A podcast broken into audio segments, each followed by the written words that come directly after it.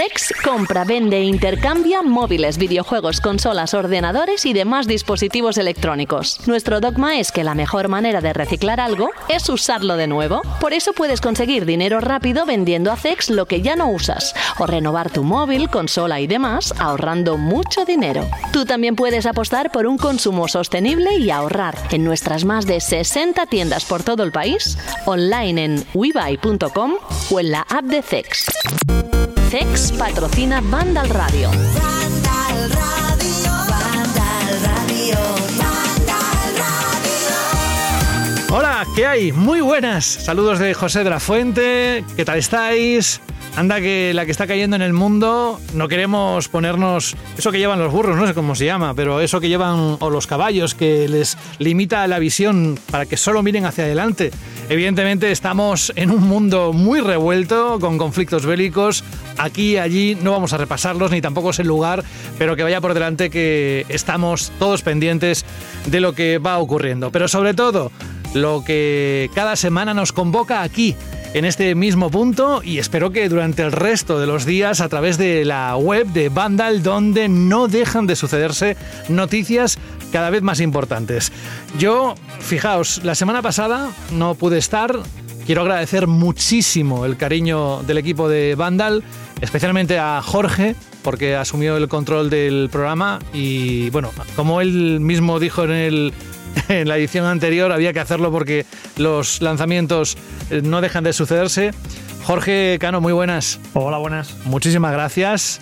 A pesar de su aspecto gruñón, al menos el que podáis percibir a través de, su voz cuando opina y demás, no deja de ser que tiene un corazón que no le cabe en el pecho. Así que gracias por, por todo. Y nada, oye, ¿cómo ha ido la semana? Yo, el último programa que estuve, ni más ni menos que Jim Ryan anuncia su retiro que no es poca cosa. A ver, que es un hombre súper influyente en, en, la industria del videojuego.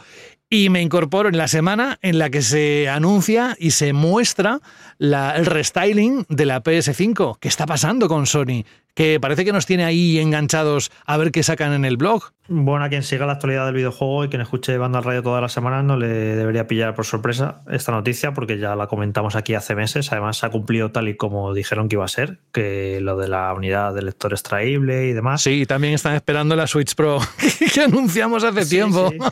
Y- ¿Eso y puede ocurrir que- o no? Yo pienso Jorge? que existió de alguna manera, pero bueno, no, no vio la luz. Pero que se canceló por las condiciones, ¿no? Sí, sí, pero bueno, que, que lo hemos comentado aquí alguna, en más de una vez, que es que en el mundo de los videojuegos hay gente que no, es que no se debería dar noticias de rumores y filtraciones, no sé qué, y se cumplen el 90%. O sea, es que hay una fiabilidad absoluta y se filtra casi, casi todo. Y bueno, esto de la PS5 Slim pues era, era cuestión de tiempo.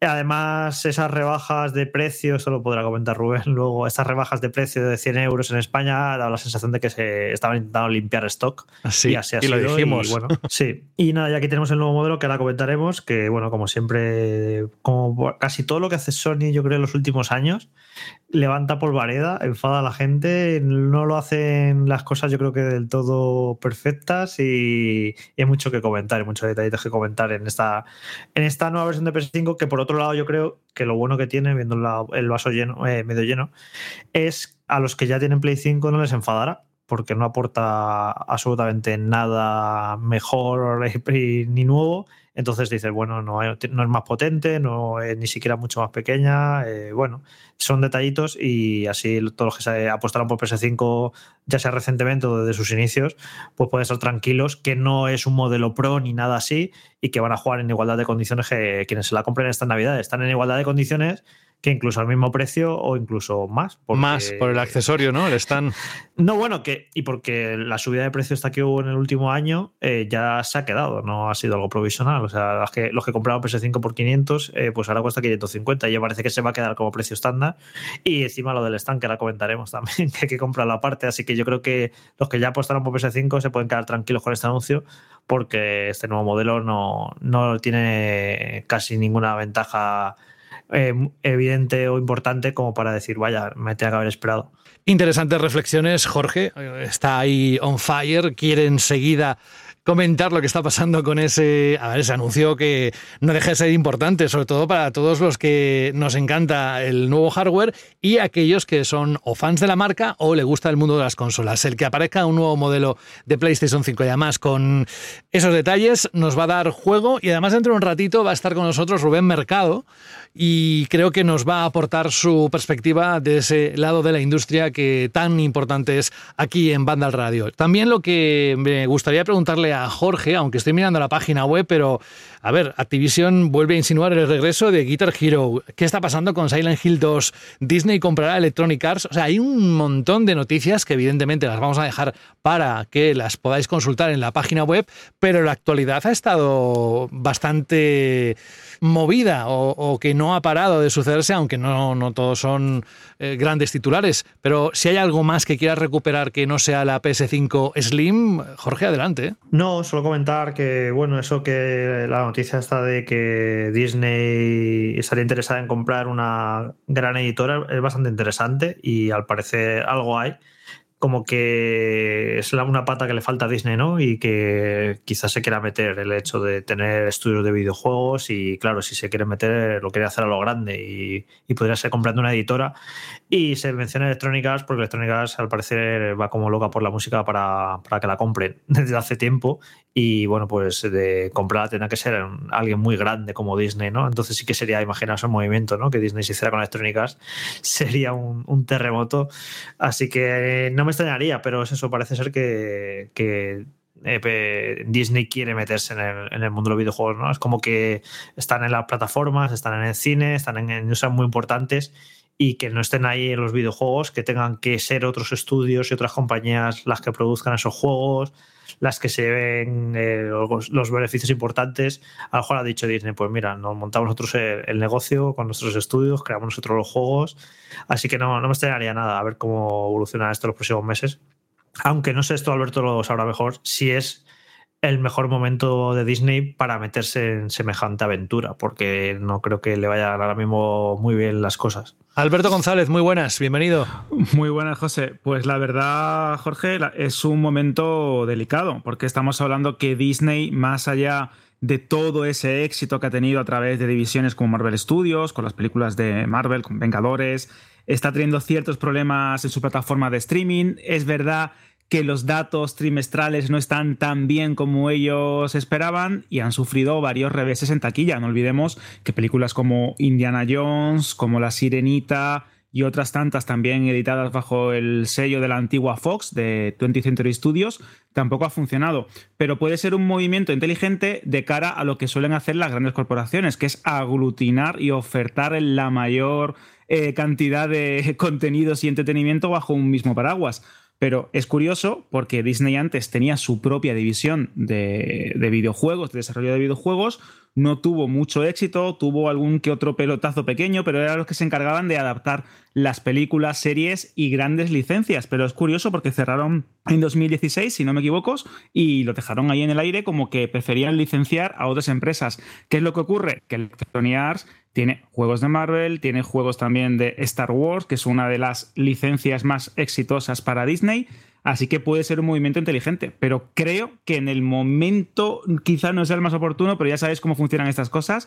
Lo estamos viendo con Microsoft y Activision, las grandes corporaciones, las grandes absorciones y los movimientos de mercado suelen tomar cierto tiempo y quién sabe si esto es, como bien dices Jorge, un movimiento de la propia EA para indicar que están en venta, que llevan así varios meses, incluso años, y la propia Disney que también necesita una rama interactiva para todo lo que viene, ya no solo videojuegos, sino realidad aumentada, realidad virtual, eh, nuevas experiencias, desarrollo también de tecnologías de eh, realidad aumentada virtual para sus propios parques temáticos. Es que es una cosa bastante golosa lo que es a día de hoy una empresa de desarrollo o de editoras, eh, como en el caso de Electronic Arts, que es una de las tres, cuatro más grandes e importantes del planeta. Pues sí, la verdad es que razón no te falta, Alberto. Por cierto, vamos a explicar que aquel o aquella que quiera saber, por ejemplo, uno de los últimos productos que ha lanzado la factoría Disney a través de su plataforma de streaming, que es Loki 2, nos despachamos a gusto en la edición que ya tenéis disponible desde hoy mismo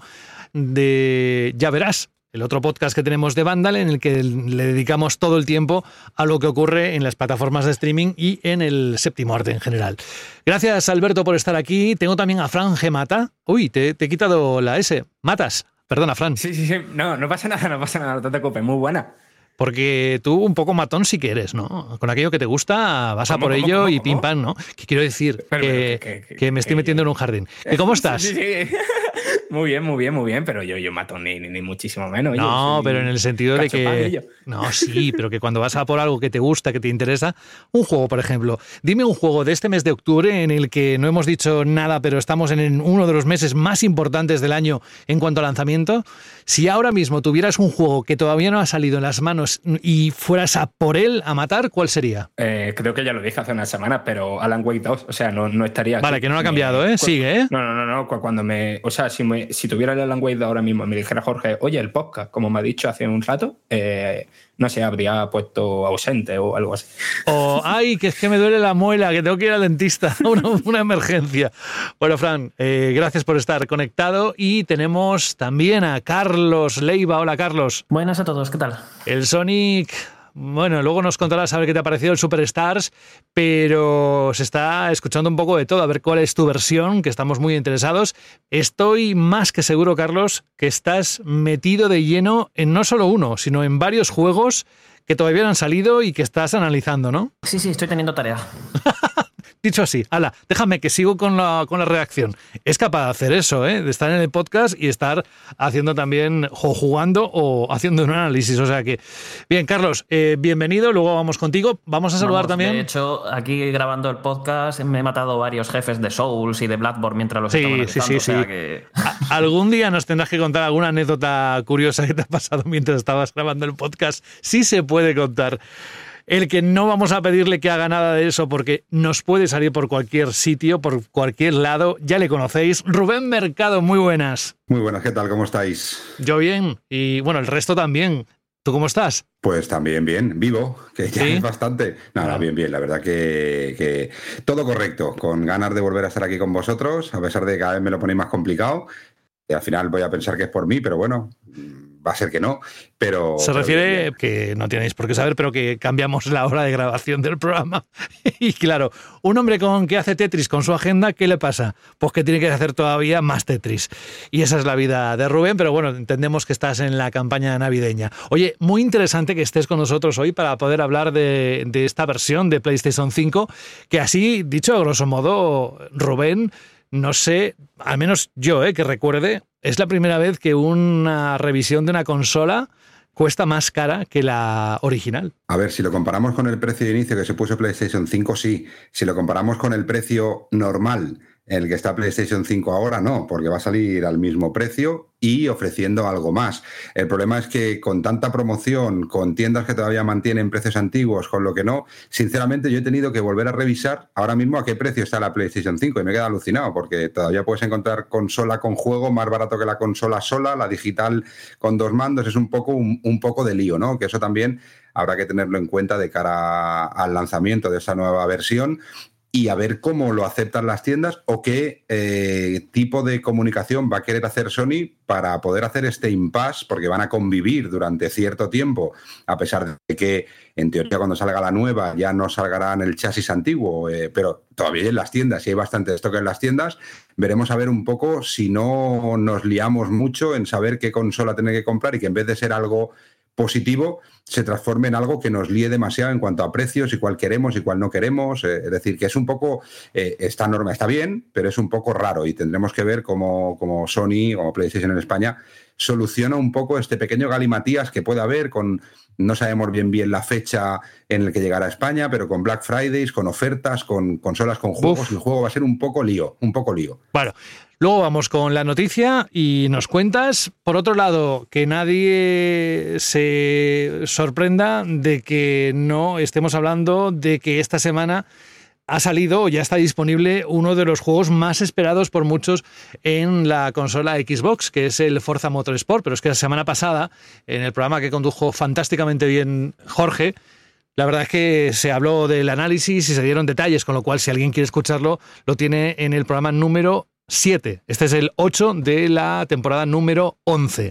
Y hablando de Xbox, y voy contigo rápidamente antes de meternos en la actualidad y en la PS5. Rubén, había una pregunta de un oyente que te lanzaba directamente a ti a través de los comentarios, ¿verdad, Alberto? Que tenía que ver con los juegos que había en las tiendas de Xbox, que prácticamente estaban desaparecidos o no se veían mucho.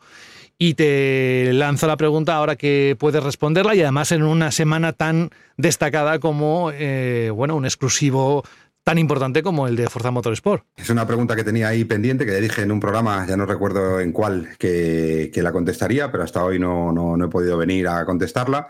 Eh, y no es una pregunta, aunque parezca sencilla, no tiene una respuesta sencilla, porque aquí hay eh, tres partes importantes. ¿no? Cuando hablamos de software para, para Xbox, no solo hablamos del software de Xbox en formato físico, porque aquí estamos hablando en formato físico, ¿eh? en, las estanterías, la típica cajita de juegos que vas y te la compras, como puedes encontrar de PlayStation 4, PlayStation 5, Nintendo Switch, todo esto. Aquí hay dos tipos de productos, los propios de Microsoft y los que llevan otras compañías que distribuyen productos, es decir, Forza Motorsport y Starfield pues lo vendería Microsoft, pero en cambio, pues otros títulos como Life of Pi o como cualquier título de Capcom o lo que sea, pues lo llevan otras compañías. Entonces, aquí hay como tres culpables, que tampoco hay que decir culpables, porque al final el último culpable es la demanda, ¿vale? Primero, las compañías, es decir, Microsoft, eh, PlayOn, todas estas compañías que eh, hacen una tirada muy corta si es que la hacen de algunos títulos, sobre todo esas compañías que tienen títulos multiplataforma, muchas veces no se deciden a lanzarlo en Xbox porque las cantidades mínimas de fabricación, a pesar de que han bajado mucho, eh, siguen siendo altas para la demanda que hay en el mercado español. Entonces vamos a la demanda y para que llegue al usuario final tienen que ponerlo en las tiendas. ¿Qué pasa? Hay tiendas que para la poca venta que tienen tanto de software y sobre todo para la gran dificultad que tienen muchas veces para conseguir consolas, eh, ellos van simplemente por rentabilidad. Un metro de lineal o un metro de estanterías en el Carrefour o en el Game o en el MediaMark tienen un coste. Las empresas miden los metros de espacio donde se colocan las cosas, sean videojuegos, sean neveras, sean televisores, por una rentabilidad. Si no tienen rentabilidad, pues esos espacios se van recortando cuando se van recortando, aún hay menos exposición de juegos, con lo que hay menos venta y la rentabilidad va hacia abajo. ¿Qué termina pasando? Que son plataformas que terminan casi desapareciendo.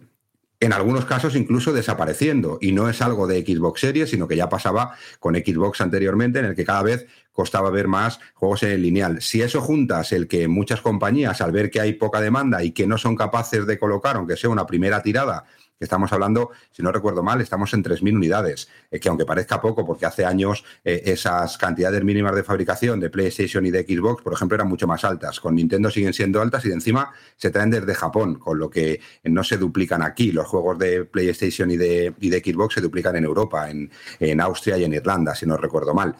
Entonces, las compañías, como no tienen un mínimo de unidades que le van a comprar los clientes, pues ya no pueden traer estas 3.000 unidades porque no las van a vender. Y eso se va retroalimentando. Al final, ¿qué pasa? Pues que terminan quitando los espacios, las compañías dejan de traer esos juegos en esa plataforma porque los clientes no trabajan esa, esa, esa, plataforma y es el pez que se muerde la cola. ¿Quién sale perjudicado al final?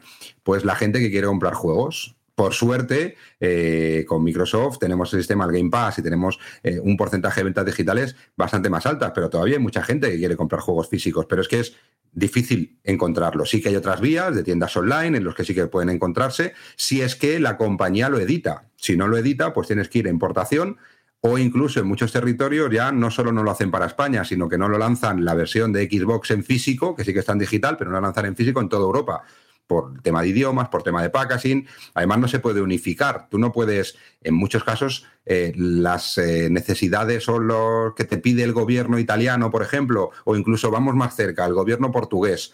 Tú no puedes decirle a Playón que vende en España y en Portugal que con los dos territorios juntos a lo mejor sí que pueden llegar a esas 3.000 unidades, cuando para Portugal tienes que ponerle una etiqueta especial que pide el gobierno, que lo que es la carátula tiene que venir en el idioma cada uno del país. Entonces, incluso los mismos países ponen eh, muchas complicaciones para que una empresa diga, bueno, pues vamos a hacer una, pues una fabricación conjunta para dos o tres territorios que antes sí que se hacía porque ahora no se puede. Entonces todo va complicándose hasta el límite este, pues que entre que las tiendas no quieren trabajarlo porque no tienen demanda Habría que preguntar si no tienen demanda porque los clientes eh, no van o porque han dejado de ir porque no tienen juegos, pero al final termina pasando lo que termina pasando, que la gente que quiere comprarse un juego de Xbox, eh, cuando lo encuentra, las cantidades que colocan son muy pequeñas porque se compra muy poco y se agotan rápido porque sí que hay demanda, pero cada vez quedan menos puntos de venta y sobre todo puntos de venta especializados en los que vas a poder comprar juegos de Xbox. Y es un mal endémico de difícil solución cuando Microsoft, que es la que tendría que intentar levantar un poco eh, el abastecimiento de consolas, que es lo que haga que la gente tenga consolas y tenga juegos o incluso su software, eh, tenga también bastante implicación en eso. Y realmente, eh, desde que vieron esos cambios tan drásticos en la distribución de Microsoft, pues España somos un poco los apartados. Hay consolas, pero de una manera, de un reparto un poquito extraño, ¿no? Es un poco una explicación un poco extraña, pues no tenemos la culpa a los consumidores, pero terminamos sufriendo los consumidores, pero tampoco tienen la culpa las tiendas, pero sí que las tienen, pero tampoco tienen la culpa las compañías, pero sí que los tienen. Es decir, que al final todos y ninguno. Oye, Rubén, ahora escuchándote me ha venido una, una pregunta. Eh, yo tengo la percepción de que actualmente se editan un montón de juegos, juegos muy pequeños, juegos indies, juegos que hace unos años yo creo que no se hubieran editado y me sorprende la cantidad de editoras muy pequeñas que hay en España, distribuidoras, y que sacaban juegos, eh, pues eso, juegos que eran destinados a digital y que, y que, salen en físico. Y me sorprende a veces juegos que los veo que son muy nicho y que venderán poquísimas copias. Eh, la pregunta es que si el hecho de producir un juego en cuanto a, a, editarlo, a fabricarlo, vamos, la cajita, el disco y demás, y ponerlo en una tienda, es más barato que nunca porque es que, por eso, por la, tengo la sensación por eso, porque veo juegos muy, muy, muy pequeñitos editados, que a lo mejor llegan a España, yo qué sé, 50 copias, pero que llegan. Y antes, eh, no sé, yo no creo que no se, no se editaba tanto indie en formato físico hace unos años. Bueno, eh, 50 copias, que lleguen 50 copias, eh, que se vendan 50 copias es otra historia. Llegar, llegan bastantes más. No, no se pueden editar, a no ser que sean ediciones como muy limitadas, de, de Limited Run Games, que se venden vía, vía online o vía digital, no digital, sino venta online, pero que te lo mandan en físico. Eh, lo que sí que ha cambiado primero, las cantidades mínimas de fabricación, que son más bajas, que han bajado mucho respecto a lo que había en PlayStation 3, PlayStation 4, Xbox. Eh, yo recuerdo una época que la cantidad mínima de fabricación de un juego de Xbox eran 15.000 unidades. Eh, entonces, eh, eso bajó porque llegó un momento en el que era inviable. Es hacer, para un territorio era inviable poderlo hacer así. Antes sí que se hacían duplicaciones o producciones para diferentes territorios, pero con tanto cambio de territorio no se puede hacer. Los costes de duplicación no te digo exactamente porque no sé cuánto han bajado, pero sí que se han puesto como más accesibles. Lo que sí que ha cambiado, y es algo que aquí en España se agradece y que muchas empresas españolas, pequeñitas editoras, no creadoras, ¿eh? porque al final aquí está el creador del juego y luego está el editor. Tú puedes tener un buen juego, pero si no hay nadie que te lo quiera editar o no hay nadie que lo quiera eh, planchar en un formato físico, pues lo sacas en formato digital y ya está. Pero hay algunas empresas que para ellos un doble A se transforma en el mejor juego que tienen en su catálogo. Y aquí es donde está la gran diferencia. Es decir, títulos que a lo mejor en una gran compañía como Bandai Namco, como PlayOn, eh, como Electronic Arts en su momento, que ahora está con Bandai Namco, o Ubisoft, eh, son un poco entre comillas, ¿eh? para ellos es un incordio, es un poco morralla, ¿no? Ostras, ahora que voy a meter este juego aquí, saco 200 títulos al año, de los 200 títulos, eh, eh, 150 son mm, triple A y el resto son super triple A y este juego... ¿qué voy a hacer con esto? Esto me va a costar más tiempo el enseñarlo, el presentarlo y todo, y no voy a tener presupuesto de marketing ni nada. Esas empresas hacía que muchos juegos se perdieran. Luego aparecen empresas que esos restos, esos pares sueltos que les quedan a las compañías grandes, es oro para ellos. Y empresas como Meridian Games empezaron así. Es decir, ahora hablamos de Meridian Games y decimos, hostia, pues está pillando juegos chulos y cada vez va pillando juegos más chulos, pero si nos vamos a los, a los, inicios de Meridian, por ejemplo, con Meridian, porque en su momento estuvo Badland también, o, otras compañías pequeñitas, pero ahora el ejemplo, para mí, el mejor ejemplo es Meridian, ¿no? Ahora decimos, hostia, pues lleva un Callisto Protocol, o lleva este título, o lleva eh, Metal Gear Collection, ahora dice, joder, qué guay, ¿no? Cómo mola. Pero los inicios de Meridian con Sergio a la cabeza eran captadores de pares sueltos pero para ellos los trataban como si fuera un triple A. le ponían muchísimo cuidado, intentaban hacer ediciones que tuvieran un contenido adicional eh, mucho más atractivo, se peleaban con, con los creadores eh, a nivel internacional para conseguir cosas que otra compañía hubiera pasado. Oye, ¿cuánto es el mínimo? ¿10.000 por 5.000? Pues los traigo. Eh, y ellos lo han tratado tan tan bien que conseguían espacio en revistas especializadas, análisis, en Vandal, en muchos otros sitios, que a lo mejor en manos de una compañía grande no hubieran aparecido. Cuando haces ese trabajo y estás encima y cuidas el producto eh, y no solo miras el producto por la cantidad de copias que puede vender, sino por el potencial real que puede tener, al final se transforma de que de no estar en ningún sitio, tienes la posibilidad de estar en muchos sitios y en cuanto más sitios estás, más unidades vendes. Ha ayudado también mucho Nintendo Switch. Nintendo Switch yo creo que es la gran salvadora de los juegos indies de, los últimos 20 o 30 años, Eh, porque vemos como juegos que a lo mejor en una situación normal o que salen en Nintendo Switch, en PlayStation 5 o Play 4 y Xbox, y la diferencia de ventas lo vemos muchas veces en las, en las ventas semanales. Incluso tú y yo, Jorge, lo hemos hablado, ¿no? Como un título que, que a lo mejor en PlayStation 5 vende en su primera semana de lanzamiento 50 unidades, pero es capaz de conseguir vender 500 o 600 unidades en Switch. Que para el Electronic Arts de turno eso lo vende en 10 minutos de cualquiera de sus grandes títulos, pero gracias a eso podemos disfrutar pues, de, de- de juegos que a lo mejor no hubiéramos podido disfrutar en formato físico.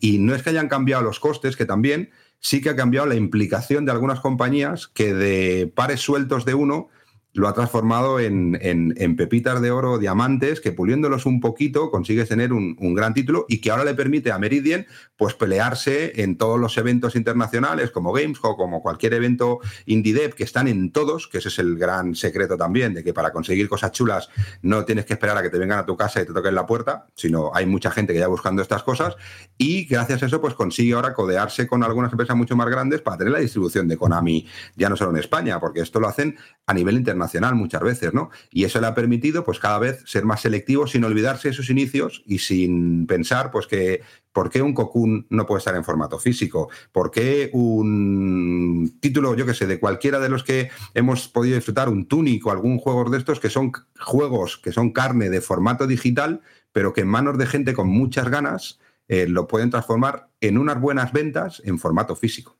Madre mía, eh, yo creo que eso, más que una explicación, ha sido un talk, un Ruben talk, eh, porque mm, hemos aprendido un montón de cosas, mm, como siempre con él, de la distribución de videojuegos. También os digo una cosa, gracias, eh, Rubén. Si alguien quiere encontrar en formato físico en sus estanterías juegos de Xbox o de Play 5 o de Play 4 o de otras generaciones, la respuesta es bien sencilla. En tu estantería hay una conversación entre videojuegos olvidados. Yo era el FIFA de su vida y me ha dejado chupando banquillo. Pues yo llevo 574 días abandonado en Animal Crossing y hay un unicornio que me mira chungo. Peor está Mario Kart, ahí hinchado a plátanos porque no tiene a quien soltarlo. ¡Mamma mía! Tus juegos merecen una segunda vida. Bájalos del estante porque en CEX te los cambiamos por dinero en efectivo. Trae tus juegos y consolas a CEX y consigue Pastuki de la buena. Tiendas por todo el país y también online. Busca CEX. Thank you.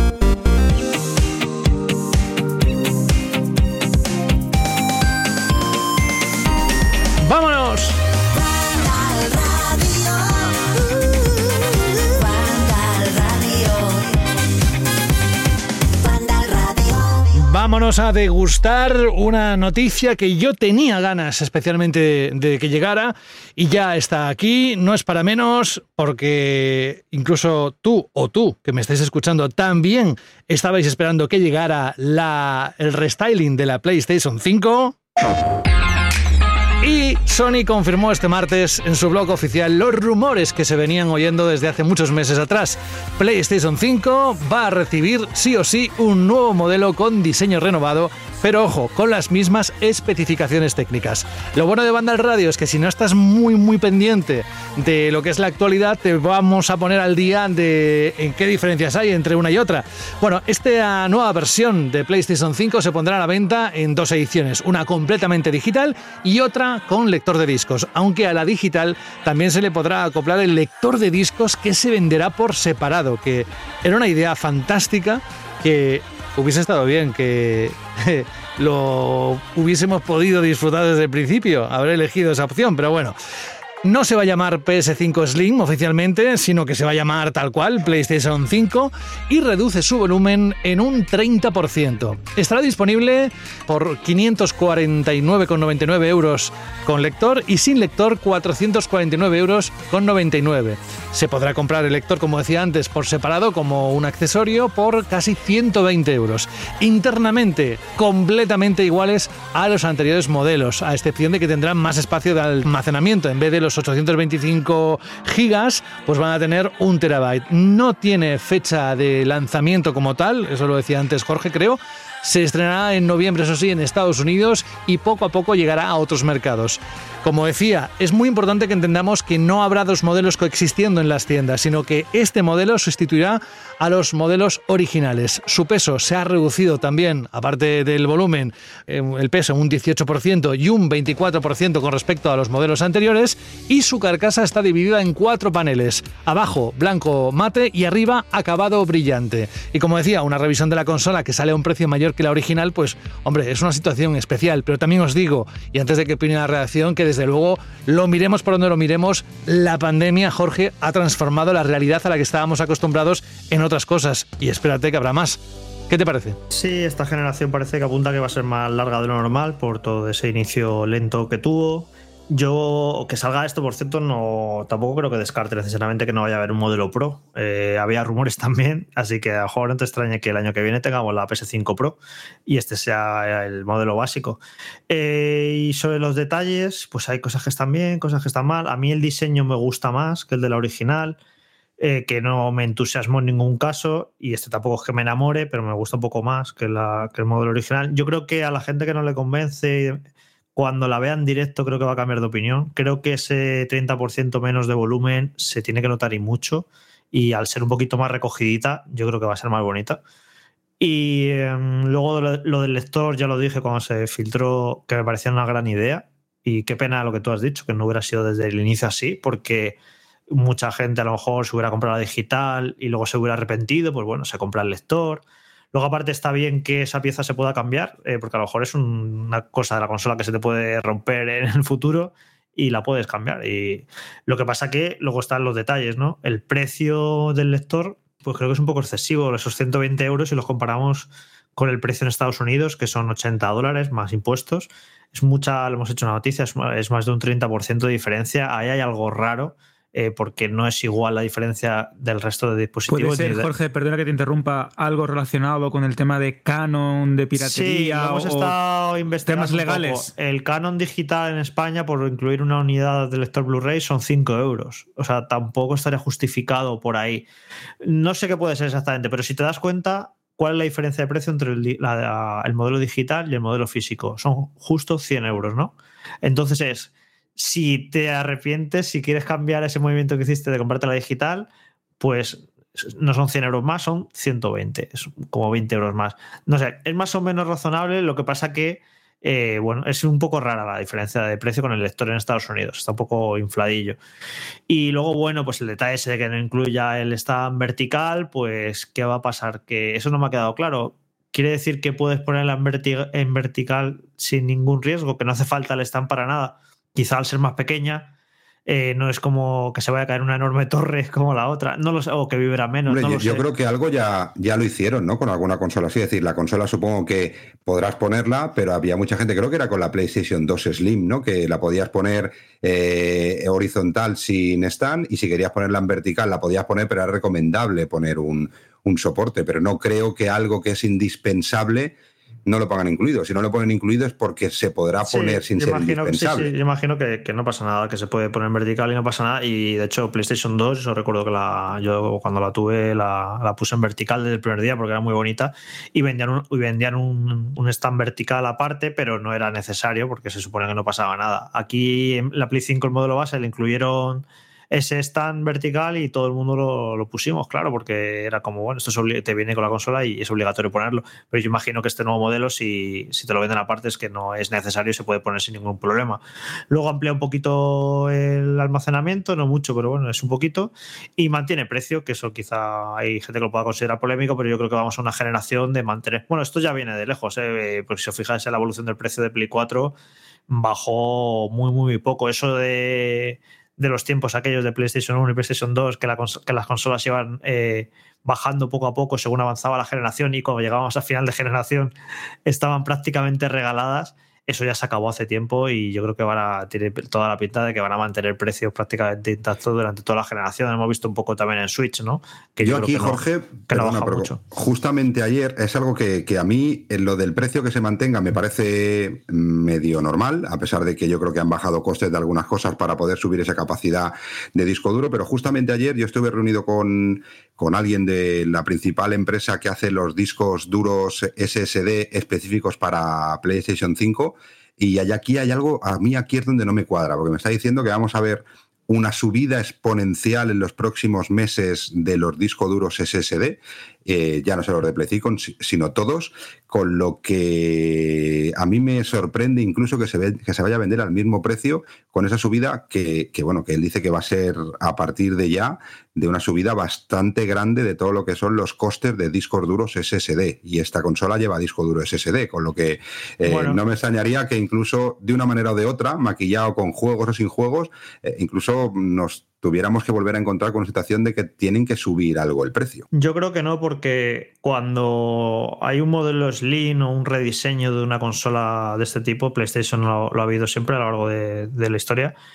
eh, la empresa lo que está haciendo es eh, ahorrando costes. O sea, es la misma potencia que hace tres años, que hace cuatro años, pero fabricar ese procesador, fabricar esa GPU, eh, le cuesta mucho menos a la compañía.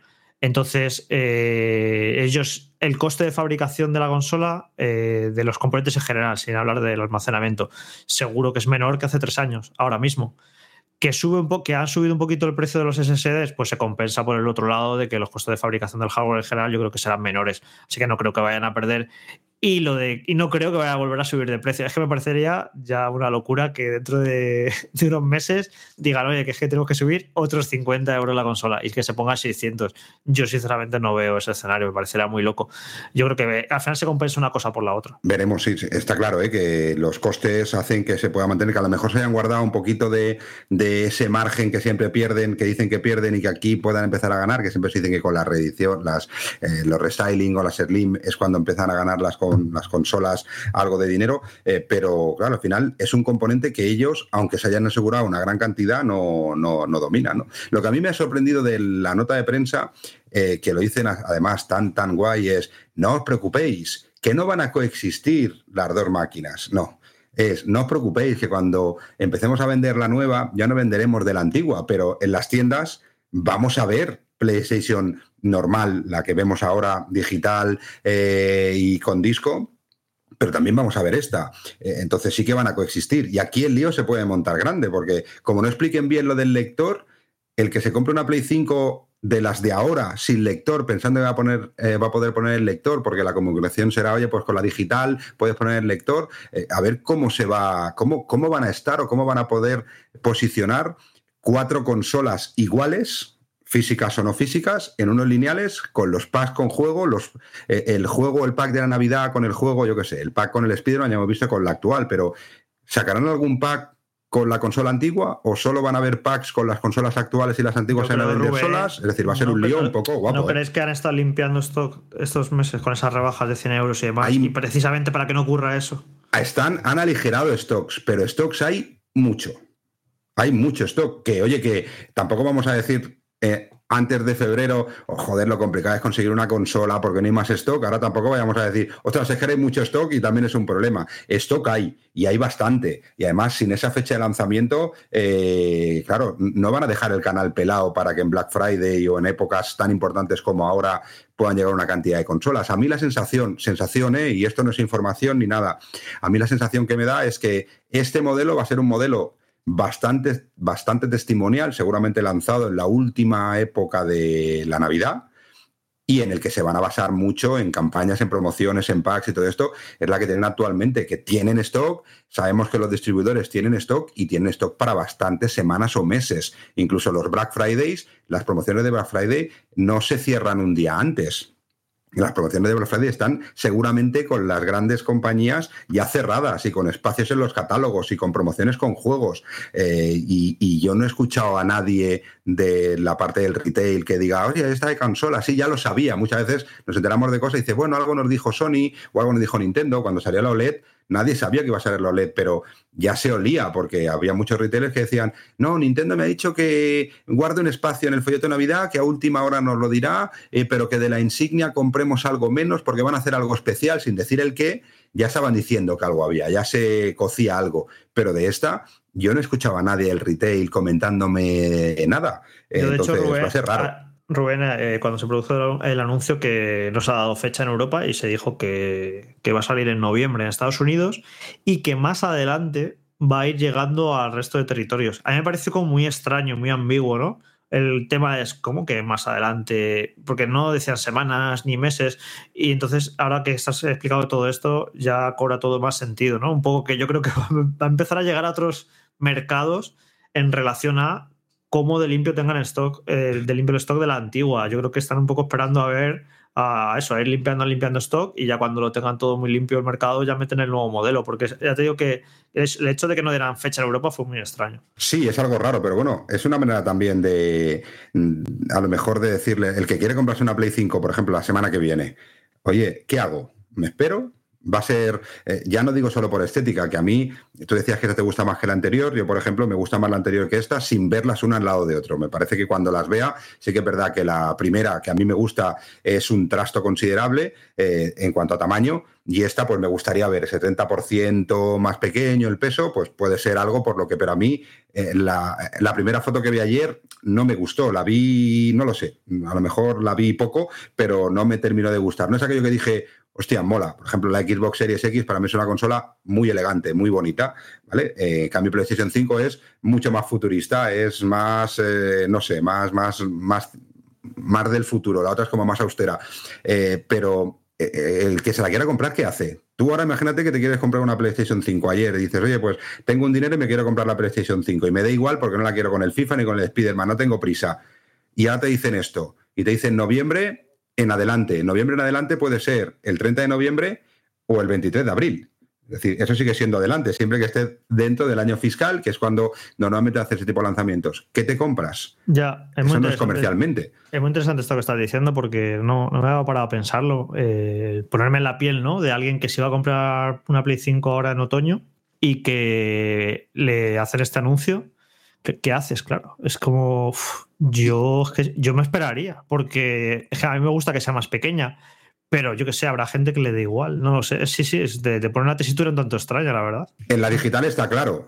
Yo creo que ahora mismo las tiendas que tengan consolas en versión digital eh, tendrán que empezar a, a hacer cosas para quitárselas, porque yo creo que sí, que sí que está muy claro en el que dices, "Oye, me quiero comprar la PlayStation 5 porque ahora mismo creo que mejor digital.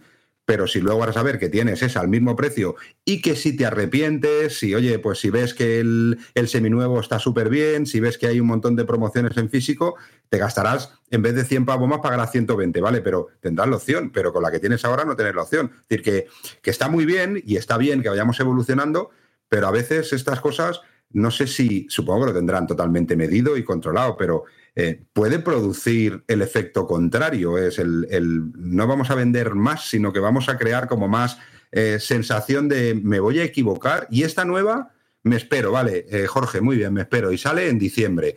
Vale, no estará en promoción, porque en diciembre las cosas están en promoción, pero entraremos en lo mismo. ¿Me compro las de primera tirada o me espero a que cambien algo el chasis por si no sale bien? Es que vamos alargando y alargando que a lo mejor no había necesidad mm, tal y como está el mercado y, que, que llevamos desde febrero teniendo consolas en el mercado. Sí, se lanzó hace tiempo, pero poder comprarse una consola libremente tampoco hace tanto que lo podemos hacer. Es decir, no tengo muy claro cómo va a aceptar esto y si se van a tomar decisiones o vamos a ver alguna notificación de PlayStation España diciendo esta la lanzaremos a partir de la segunda quincena de enero y quitar ese problema durante la campaña Navidad porque puede ser un problema a nivel comercial también. De este tema, bueno, hay gente que no ha hablado dentro de la redacción, pero estoy seguro de que piensan más o menos lo mismo. Queda todavía por ver cuándo se coloca la ventana de lanzamiento, como bien ahora argumentaba Rubén, y qué va a pasar, cómo va a afectar al usuario. También os digo que mientras estaba escuchando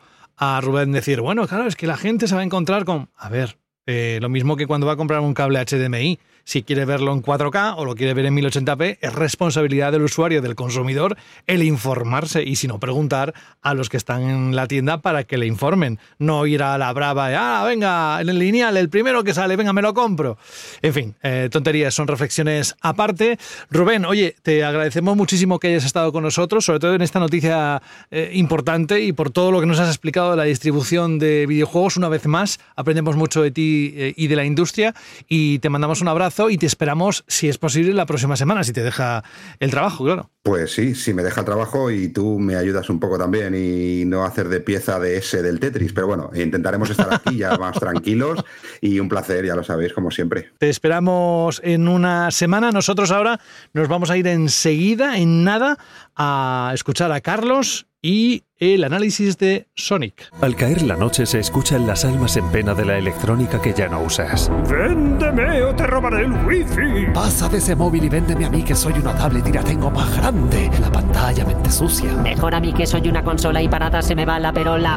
Trae tus aparatos electrónicos a Cex y te daremos dinero en efectivo. Da una segunda vida a tus consolas, juegos móviles, tablets, ordenadores, películas y mucho más. Lleva tu electrónica a Cex y consigue Pastuki de la buena. Tiendas por todo el país y también online. Busca E CEX.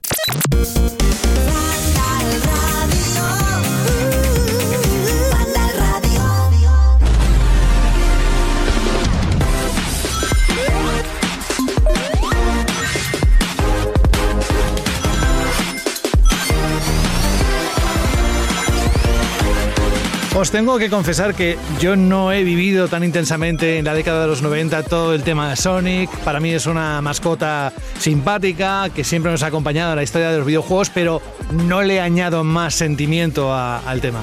Y siempre estoy muy, muy pendiente, Carlos, de a ver los fans que seguís de- desde hace mucho tiempo eh, todas sus aventuras, a ver si por fin llega ese juego que estuviera a, a la altura de las expectativas. Y cada anuncio que se hace, sobre todo como este, el Superstar, siempre pienso, llegaremos al punto en el que salga a la venta, que esta semana sale, no, la próxima, ¿me parece? Sí, el 17. Y no sé, es la primera pregunta que quiero hacerte.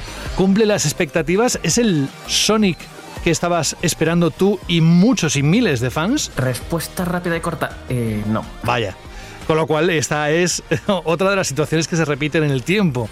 Eh, El hecho de que no sea lo que esperáis. Bueno, pues cuéntanos las virtudes y los defectos que has encontrado en este Sonic Superstars, Carlos. Pues a ver, así de primeras, para que no haya seguido lo que ha sido el desarrollo del juego y tal, estamos ante un juego de Sonic de plataformas 2D muy clasicorro, que intenta recuperar un poco, pues eso, la fórmula de, los juegos de Sonic 2D de los 90, de Mega Drive, el Sonic CD, eh, incluso Sonic Mania recientemente. Solamente que intentando también pues darle como un aire nuevo a, a la saga. Es decir, retomamos la jugabilidad y la fórmula habitual de Sonic y le metemos un apartado gráfico ahora completamente 3D, dejando ya atrás el pixel art. Eh, todos los mundos, todas las zonas son completamente nuevas, es decir, no se reciclan zonas eh, y pantallas de, juegos de, ningún juego anterior, son todo niveles que se han creado para, para la ocasión. Metemos nuevas mecánicas, metemos nuevos poderes y demás. Entonces, así de primera, a mí me sonaba esto genial. O sea, esto suena muy bien. Un juego de plataformas Fórmula Sonic, eh, mirando a los clásicos. Guay. De hecho, todo esto es- está como un poquito ambientado en la época clásica, ¿no? Con lo que son los personajes de Sonic clásico y, y- no con la- las versiones modernas como las que tenemos en las entregas 3D, como Sonic Frontiers. Esto es todo el Sonic gordito y rechoncho y el resto de personajes igual. Y a ver, de primeras las sensaciones son buenas, porque eh, han conseguido clavar lo que es el tema de físicas y control. Es decir, eh, la inercia que tienen los personajes, el control aéreo de los saltos, el cómo aceleran. Está todo clavado respecto a lo que eran los juegos de Mega Drive, de ese Sonic Mania. Se controla muy, muy, muy bien. Y si habéis estado jugando juegos de Sonic durante décadas, como en mi caso, eh, y sobre todo si habéis estado rejugando la trilogía original mil veces, eh, os vais a sentir como en casa. Son unos controles súper familiares, todo responde como debe. Está muy bien. Esto no es un Sonic 4. Gracias a Dios, esto no es Sonic 4. Y en ese sentido, pues Es un juego que se controla muy bien, es divertido de llevar y además tienes varios personajes jugables, como suele ser habitual, en el que cada personaje pues, tiene sus propias, sus propias habilidades. Con, el- con Sonic, por ejemplo, puedes hacer el drop dash, Tails puede volar, con Knuckles puedes planear y escalar, y, a- y Amy la han cambiado un poquito respecto a lo que se vio recientemente en Sonic Origins y puedes seguir utilizando el martillo, solamente que ahora cuando usas el martillo y caes a tierra, no sale el personaje disparado hacia adelante, sino que te puedes quedar quieto en el sitio pegando martillazos. Y bueno, hay, al- hay alguna otra sorpresilla con este tema también, pero no lo voy a decir para evitar spoilers. Y, nada, tienes varios personajes jugables, todo, todo muy bien, todo muy Sonic. Ves las animaciones están clavadas, tienen mucho nivel de detalle en cómo los propios gestos de los personajes, el cómo se mueven. Es, es que ya digo, está muy bien recreado respecto a lo que es la jugabilidad clásica de Sonic. El problema llega con el diseño de niveles. Que por un lado está guay el tema este de que sea completamente diferente cada mundo, que sean cosas completamente hechas, sean cosas completamente nuevas, hechas para la ocasión. E incluso eh, están probando todo el rato muchas ideas. Está, intenta ser un juego muy variado, está todo el rato metiéndote mecánicas eh, diferentes, es muy ágil, es muy rápido, como tiene que ser un juego de Sonic. Pero al mismo tiempo es extraño porque comete muchos de los errores de los Sonic más modernos. Es como si no hubieran estudiado bien los clásicos y hubiesen mirado a los juegos más recientes de, de Sonic y, hayan caído en, sus mismos defectos, arrastrándolos y algunos de ellos incluso magnificándolos.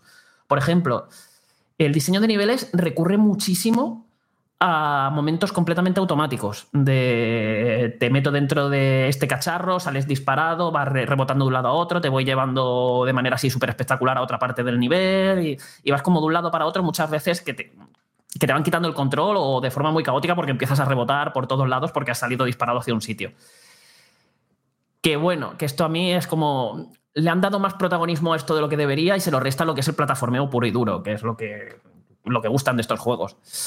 Pero es que, peor todavía, es eh, el tema de cómo están dispuestos los enemigos y las trampas. Es un juego que quiere todo el rato que tú vayas rápido. O sea, es como eh, cada dos por tres te tienes como una banda de turbo que te manda eh, disparado, que si te metes por una liana donde coges velocidad y te pones a grindar por la liana a toda velocidad dando, eh, dando loopings y demás, que si el suelo se está cayendo debajo de tus pies y tienes que ir corriendo súper rápido para llegar a otra zona.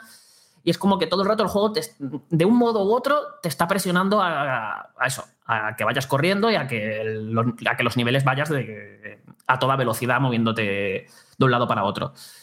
Pero claro, el juego al mismo tiempo no para de poner muchas trampas, muchos enemigos, eh, abismos incluso, te los va colocando por los escenarios de, de formas como muy sucias. Y, eh, porque el propio juego, como digo, te está dando impulsos, te está con los diferentes meca- mecanismos que tiene, eh, va haciendo que siempre estés pillando velocidad o una cuesta hacia abajo, que vaya súper rápido. Y siempre a mitad de camino te está plantando algo para que te choques, se pierdan los anillos y eh, te frene la carrera. Y es como no consigue encontrar ese equilibrio que sí encontraban los de Mega Drive entre esos momentos de velocidad y de plataformeo eh, más pausado, más preciso, que los tiene, pero es como que no lo encuentra, es como cada vez que quiere dar velocidad, al mismo tiempo, tiempo te quiere meter algo como para que no vayas tan rápido, y es como, aclárate, aclárate, ¿cómo quieres que juegue este juego? Y dan situaciones muy frustrantes, porque te comes un montón de trampas, de enemigos, de golpes, eh, eh, de formas que no te da tiempo a reaccionar. O te lo sabes de antemano que ahí va a estar algo, que va a salir algo y tal, o es que muchas veces no te las ves venir, eh, porque es que no te da tiempo entre la velocidad que has pillado y el otro problema, que es que la cámara está muy cercana al personaje, por lo que te deja ver muy poquito del escenario, de lo que tienes a tu alrededor, entonces no te permite anticiparte. O sea, una cosa es que puedo ir rápido, me pones una trampa delante, yo veo la trampa y ya pues tengo que reaccionar, tengo que saltar, tengo que esquivar ese enemigo, tengo que ver cómo funciona, pero es que no te da tiempo, vas a toda velocidad, no estás viendo, estás viendo muy poquito de lo que tienes delante y para cuando has llegado es que te lo has comido de golpe. Y se dan así situaciones mm, que a mí no me han convencido. O sea, es como un diseño de niveles que, que no está pulido, no, está- eh, no es fino, eh, no termina de ser divertido. Tiene momentos divertidos porque tiene partes en las que todo sí funciona más o menos bien. Dice, mira, aquí vamos a poner plataformeo tranquilito, aquí con un montón de mecánicas chulas y demás. Y esas partes funcionan muy bien, pero luego es- son esas otras en las que dices, esto no está pulido, esto, ¿por qué han colocado a este enemigo aquí? ¿Por qué la cámara está tan cercana? Es que te generan esa sensación de esto podría haber sido mucho más y, y, no sé, como errores muy de novatos a estas alturas para cometer con un juego de Sonic. A ver, Carlos, a mí cuando lo probé un poquito me dejó un poco de duda lo, cómo de bien se iban a aprovechar o no, o cómo se iban a usar eh, estos poderes que, que puedes elegir. Mm, al final eso, ¿qué tal? Porque me, me parece raro que no lo hayas comentado hasta ahora, porque a mí me parecía que iba a ser como muy importante. Pues mira, fíjate. Eh, esto mm, se basa un poquito en lo que es eh, los Sonic clásicos. Si os acordáis, eh, los Sonic de Mega Drive, incluso en Sonic Mania, cuando tú tenías que acceder a unas fases de bonus y en esas fases de bonus, si las superabas, ibas consiguiendo las, las diferentes esmeraldas del caos. Ya cuando conseguías pues, las 7, a partir, eso a partir de Sonic 2, en Sonic 1 solo eran, solo eran 6, eh, te podías transformar en Super Sonic eh, o en Super Tails o en Super Knuckles. Y aquí ahora lo que han hecho es esto mismo, o sea, de ocultos por los, por los escenarios hay unos como unos anillos gigantes donde si te metes dentro entras en una fase de bonus, que las fases de bonus son a mí me han parecido bastante horribles, no sé, no, no me han gustado. Es como una especie de escenario 3D en la que te tienes que ir balanceando por unos diferentes puntos persiguiendo la esmeralda hasta llegar a ella antes de que se acabe el tiempo y no sé, no tienen nada Yo quiero decir, muy, Carlos, cuando me hiciste el comentario este sobre la fase de bonus, y pasa que estaba liado en ese momento, te iba- pero pensé, es que nunca han estado bien las fases de bonus en los Sonic. Es que no- nunca he entendido qué pintan ahí, me parecen engorrosas, las de Sonic 3 las odio, no sé, me parece un evento de la saga un tanto, bueno, en fin. Estaba escuchando yo a Carlos y de fondo sonaba, supongo, el telefonillo que alguien le estaba visitando y digo, ¿serán bonus eso o qué es? Pero bueno, Carlos, sigues ahí, ¿no? Sí, sí, eh, estoy aquí. Pero, a ver, Jorge, yo entiendo la manía que se le suele tener a las pantallas de bonus de Sony, pero a mí no me han... No sé, las de Sonic 2 me resultaban entretenidas, las del Sonic 3 una vez las entendí, no sé, aparte me resultaban facilitas. No sé, yo hubiese preferido que las esmeraldas se consiguieran de otro modo, pero bueno, ya es como una seña de identidad de la saga y ya que vas a, continuarla, al menos intenta hacerlos bien, intenta hacer unas Sí, menos de que sean lo divertidas. ahí igual, que sean divertidas, claro, que es algo chulo. Y, y bueno, la cosa es que ahora la diferencia es que cada vez que consigues una esmeralda, ya no es como antes, que hasta que no tenías las 7 era como que no te servían para nada. Ahora cada esmeralda te da un poder, un poder diferente. Y esto es como una mecánica que se ha vendido así como, wow, una super novedad. Ahora tienes un poder por, ca- por cada esmeralda, puedes eh, subir por cascadas, puedes ralentizar el tiempo, puedes invocar como muchas copias de tu personaje para que ataquen. Y esto al final se ha quedado en nada. Es decir, la mayoría de poderes son para usar en sitios hiperconcretos de los niveles, donde de repente te sale un recuadro como de- del poder que deberías de usar ahí, como un rollo, no sé, una puerta que va bajando a toda velocidad, pues te sale aquí poder de ralentizar, ralentizas el tiempo y puedes pasar por la puerta, ¿no? Pero luego hay otros que sirven también para atacar y tienes que. y, o sea, y como sirve para atacar, al final te lo acabas guardando para los jefes. Como el que te digo de invocar muchas copias que empiezan a aparecer por el escenario. Y al final lo acabas usando para ellos y poco más. Porque es como, "Oh, he llegado a un jefe, me acuerdo de que tengo este poder y. Ah, y si uso aquí, y dependiendo del tipo de jefe, lo mismo hasta me salto varias fases en las que no tengo que hacer nada porque invoco aquí mi poder y el propio poder ya se encarga de, de, de matar o, pegarle muchos golpes al jefe. Que los jefes, además se hacen un poco pesadetes. Os lo voy avisando. Es como. eh, han intentado hacerlos más o menos variado, pero las mecánicas no son.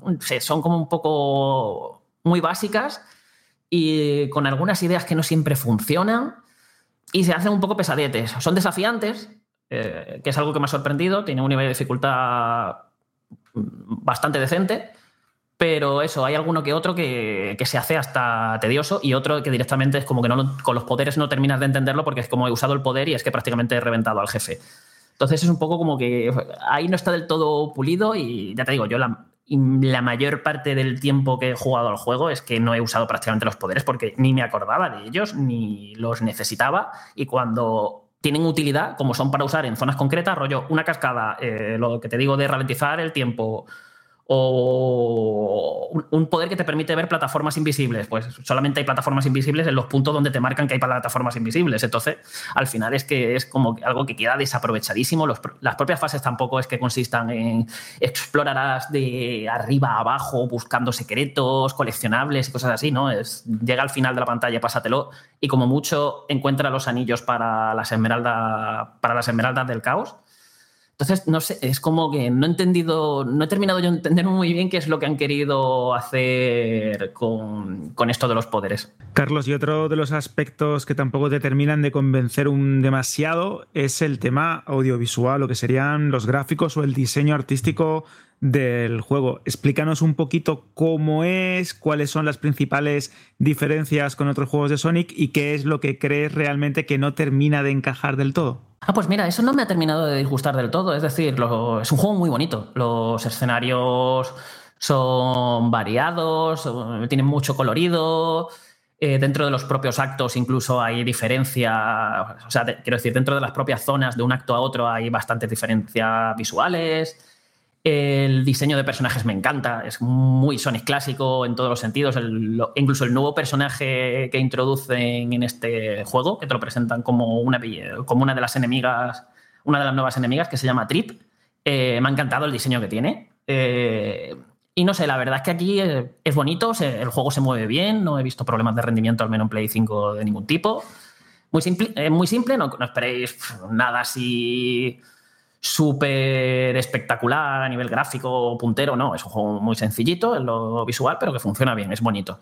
Y la música es lo, me ha tenido un poco más que ni fu ni fa. O sea, es, no es mala, pero tampoco es algo yo que vaya a recordar, no me ha dejado ningún tema así memorable o que vaya a convertirse en algo mítico. No, es como una banda sonora que ambienta, cumple y poco más.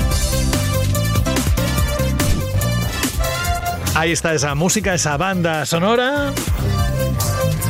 Vamos, que se distingue fácilmente. Oye, y de lo que es el multi, ¿qué nos puedes contar? A ver, del multi, eh, pues sí, es, es otra de las grandes novedades que ha traído este juego, que es que te permite jugar toda la aventura en cooperativo para, con hasta tres amigos más, es decir, cuatro jugadores por ahí pegando brincos eh, juntos, que pues mira, es una idea divertida, ya se ha hecho con otros juegos, mm, mismamente los, los últimos Rayman, eh, los New Super Mario Bros. Y bueno, es que yo a mí siempre me ha parecido que Sonic con los modos cooperativos nunca ha terminado de ir muy bien. Ya es algo que se veía con el segundo jugador cuando manejaba Tails en los Sonic de Mega Drive. Y aquí sigue pasando un poco eso. Ahora, vale, sí, eh, cuando juegas en cooperativo tienes un poquito, o sea, el zoom se aleja un poquito más, eh, abarca más pantalla de lo que se abarcaba en Mega Drive y hay como un poquito más margen de maniobra, pero entre eso, que es un juego muy rápido en el que vas yendo a toda velocidad, eh, ¿qué es lo que está pasando? Que hay algún jugador que siempre se está quedando atrás, porque hay uno que está avanzando mucho y va dejando al resto atrás. Y además, a veces eh, va, va como cambiando la cámara el jugador al que prioriza, y es como que nunca tienes muy claro si tú si sigues avanzando, si la cámara te va a seguir o te va a echar para atrás. Eh, el hecho de que tienes que. que eso, alguien se ha quedado atrás, ha vuelto a ti y tienes que. Pues eso, que liberarlo para que puedas seguir jugando. Y al final es como que te está forzando a jugar a un ritmo que quizás no es del todo cómodo si no todos los jugadores saben jugar o a ese ritmo.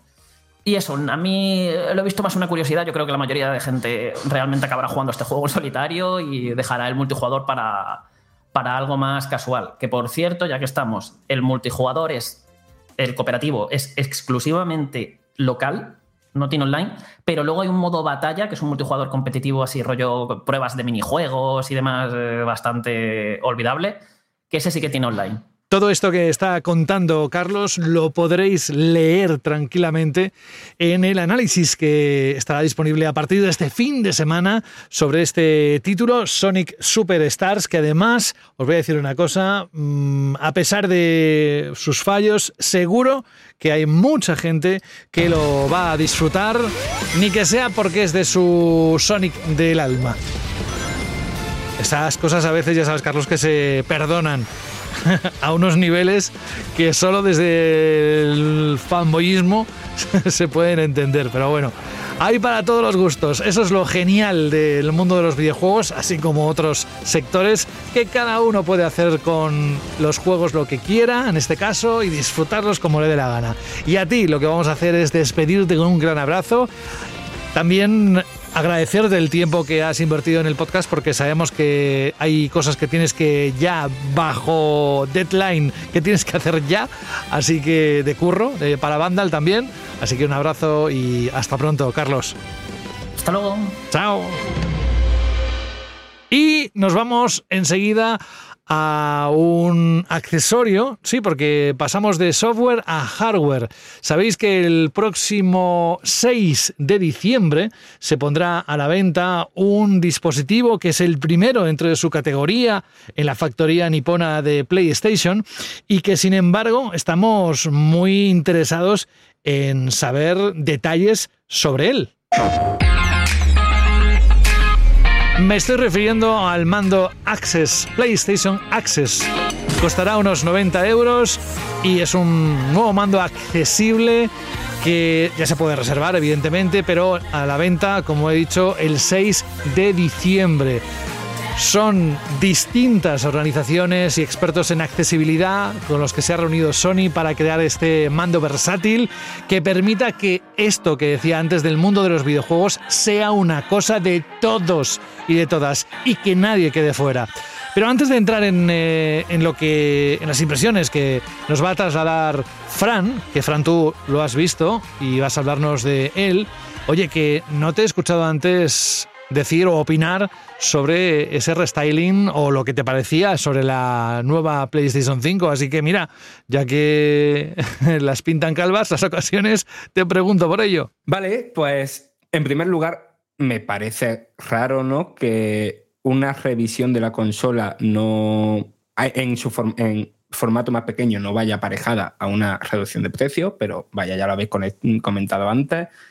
Estamos en medio de una mm, crisis de, distribución, de fabricación, de un mogollón de cosas originadas por a partir de la pandemia y que, como ya dijimos hace años, esto va a ir para largo, las consecuencias de aquello. Y evidentemente puede afectar a la industria del videojuego y, y lo entiendo.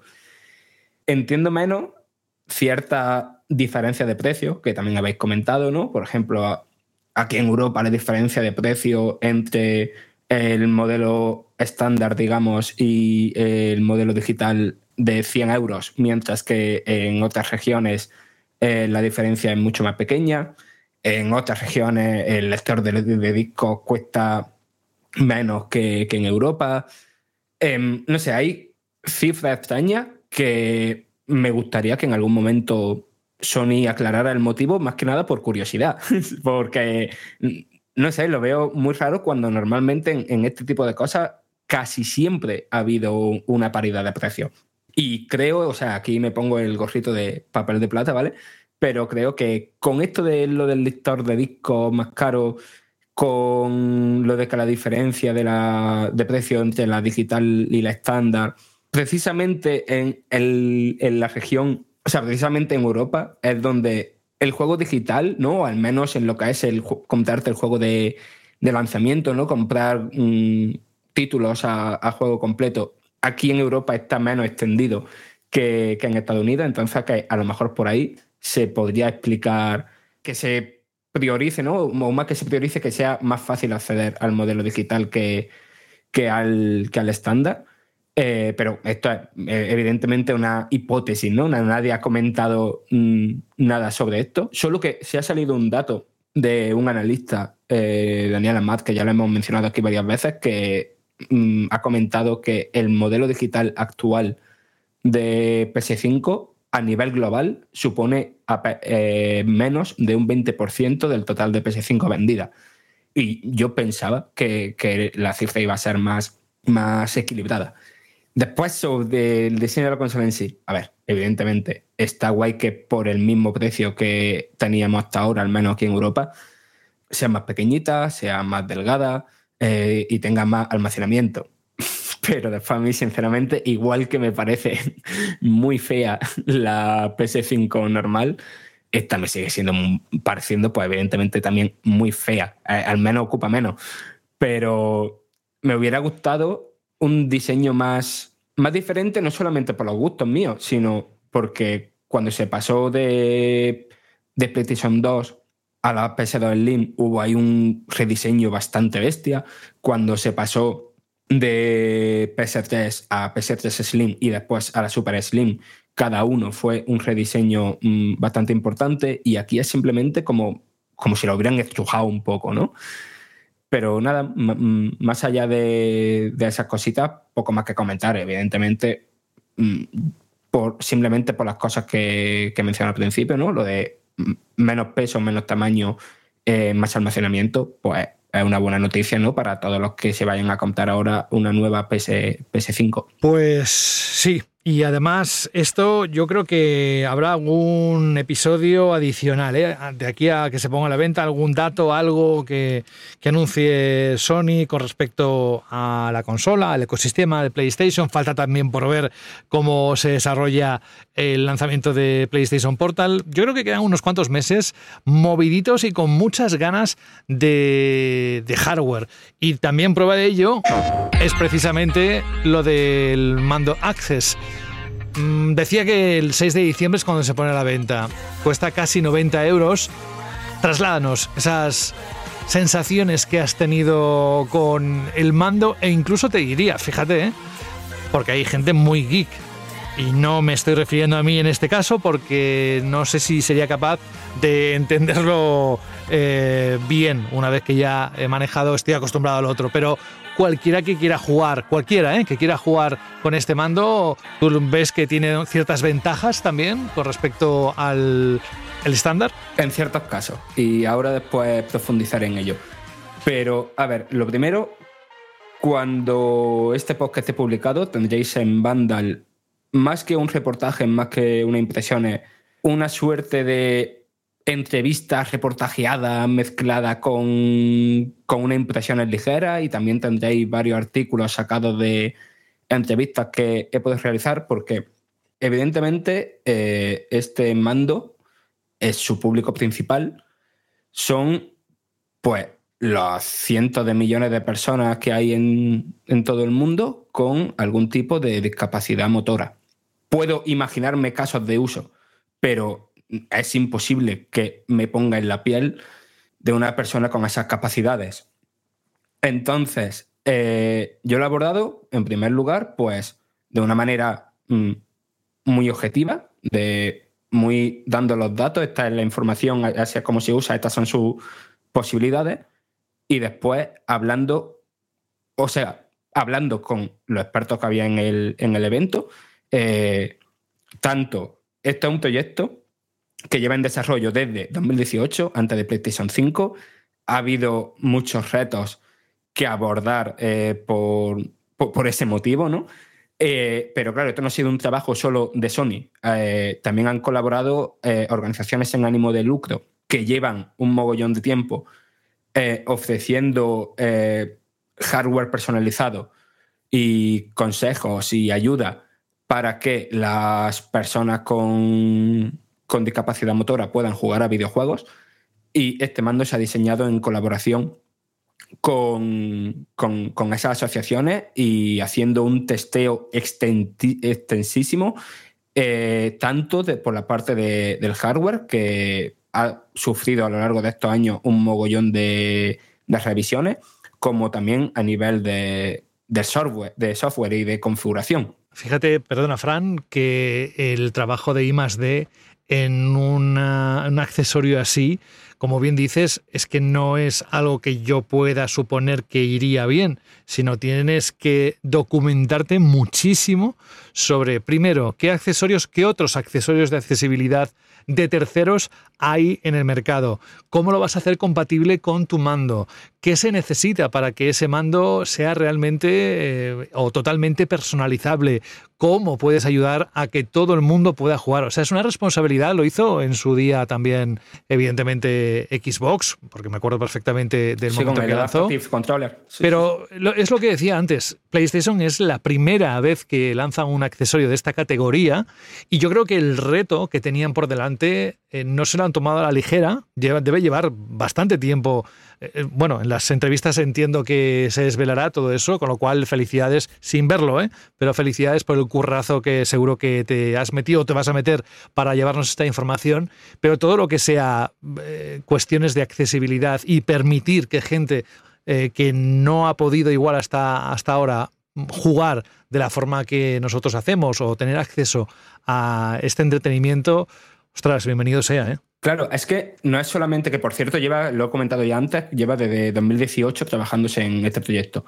Es que no es simplemente que más gente pueda acceder a los videojuegos, que también, evidentemente, sino que gente que jugaba videojuegos, pero se coartaba de ciertos géneros o se coartaba de, de jugar en cierto modo de dificultad o, o de, o de disfrutar de ciertas características de un juego o de ciertos niveles, lo que sea, mm, con, eh, gracias a, a este mando han, han podido mm, pasar eso. Había un, uno de los testers de mm, embajadores de Special Effects, una de esta ONG que he comentado antes, que comentaba que, que eso, que él hasta ahora había sido, no se salía del FIFA y poco más, ¿no? Porque no, no, no, no podía con, con, con controlar otro tipo de, de juegos eh, más complejos, ¿no? Y, decía que, con, que, había estado jugando a God of War Ragnarok y, y que súper bien, vaya. E incluso, o sea, alrededor pues, había periodistas, pero también había personas con discapacidad motora que estaban probando el mando en, en ese momento. Y con configuraciones y demás, estaban jugando pues, a juegos mm, bastante complejos de PlayStation 5. Dicho eso, voy a comentar así qué es el mando, ¿vale? Porque también, si no tienes una imagen delante, es complicado imaginárselo. Pero a pesar de lo que parece en las imágenes, es un mando bastante pequeñito, eh, de un tamaño no mucho más grande que un DualSense, pero no es como un mando normal. Eh, se asemeja más a un teclado, o no sé si recordáis cuando se pusieron de moda hace años eh, aquellos accesorios para PC, ¿no? Que eran como un mini tecladito aparte, ¿no? Tú tenías tu teclado, tu ratón y tal, y tenías como eh, eso, la pijada que era, ¿no? De tener un puño de botones más eh, para, la, para otra mano. A mí lo que me parecía era una mezcla entre el Simon Dice y un mando de control de la Estrella de la Muerte de Star Wars. Por un poco Eh, la, vale, me la vale, aparición. Me vale. me vale. Eh, vale. ¿Cómo es el mando? Primero tenemos una botonera, que es eh, en el centro un botón enorme, grandísimo, que se puede apretar con el puño, con la palma de la mano, con el dorso. Un botón grande, ¿vale? Y ese botón está rodeado de otros ocho botones que también son mm, bastante grandecitos, ¿no? Po- po- del tamaño de dos crucetas, más o menos, cada uno de esos botones, ¿no? Aparte de esos botones que he comentado, tenemos eh, una palanca, ¿vale? Y el propio botón de la palanca. Y después, eh, en la parte opuesta del- de la palanca, hay cuatro puertas auxiliares, que esos puertas auxiliares pues, son para conectar eh, accesorios que se conecten por el cable de 3,5 de toda la vida, que esos jugadores ya pueden tener por casa, desde pedales hasta otros botones, hasta, hasta stick. Eh, pregunté porque hay un accesorio que se usa, que, que es bastante popular, que se llama, creo que era Quadstock o algo así, que es un dispositivo que algunos jugadores con discapacidad motora utilizan para controlar el juego con, con la, con- con la boca, vaya. Pero claro, ese dispositivo requiere USB y entonces no es compatible con el PlayStation Access. ¿Qué es lo importante aquí? Que cada uno de esos botones, ese botón central y esos ocho botones circulares, eh, o sea, esos ocho botones que los rodean, eh, se pueden configurar con cualquier botón del mando. Es decir, le puedes poner la X, le puedes poner uno de los gatillos, le puedes poner el botón Options, cualquiera. Pero no solo eso, también le puedes poner que una sola pulsación de ese botón sea como pulsar dos botones, que sea a lo mejor el L2 y el R2. Eh, o le puedes poner que una vez lo pulses, como si fuera el block Majus de un teclado, eh, el juego reconozca que se ha mantenido pulsado hasta que lo vuelvas a pulsar. Y también puedes desactivar completamente eh, cualquiera de esos botones. Después, la palanca, puedes personalizar tanto eh, la zona muerta como la sensibilidad. Eso por la parte de software. Ahora, por la parte de hardware, dentro de la caja, que la caja, por cierto, también se ha testeado un mogollón para que tanto a nivel de equilibrio como para poder desempaquetarlo con una sola mano, eh, para, pa- por ejemplo, para los jugadores que, que vayan en silla de ruedas y tengan una mesita auxiliar en, en eso, en la silla de ruedas, para que mm, eso no se les vaya a caer, ¿no? La caja al, al abrirla y al sacar los dispositivos y demás.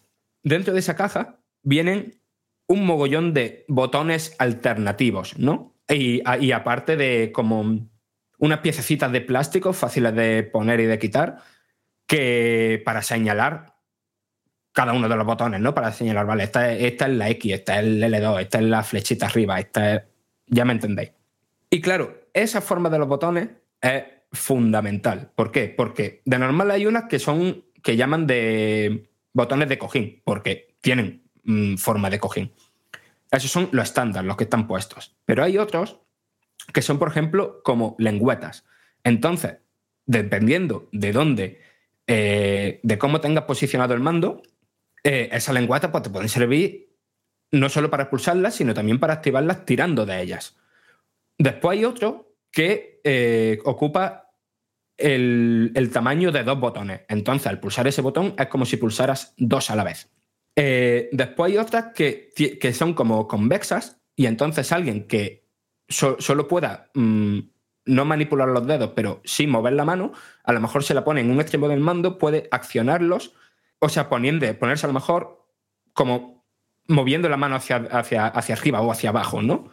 Porque tienen esa hendidura que les permite accionarlo. Eh, todos estos botones, por cierto, se acoplan eh, con, con imán, ¿vale? Y, pero, no, pero para desacoplarlo hay que pulsar una pestañita que tienen y, y ya, se pueden, ya se pueden quitar. Eso por la parte de los botones. Y después, la parte de la palanca, hay varias cosas muy interesantes. Eh, tiene un, un botoncito que al pulsarlo te permite acercar o alejar eh, la palanca de la botonera cuanto quieras. O sea, dentro de un rango, ¿vale? Pero la puedes separar bastante. Y después hay tres capuchas distintas de, de esa palanca. Una que es como las palancas normales del DualSense, otra que es eh, un poquito más grande y que tiene más agarre, y otra que es prácticamente un- una pelota que, que lo convierte prácticamente en, en el stick de una, de una recreativa.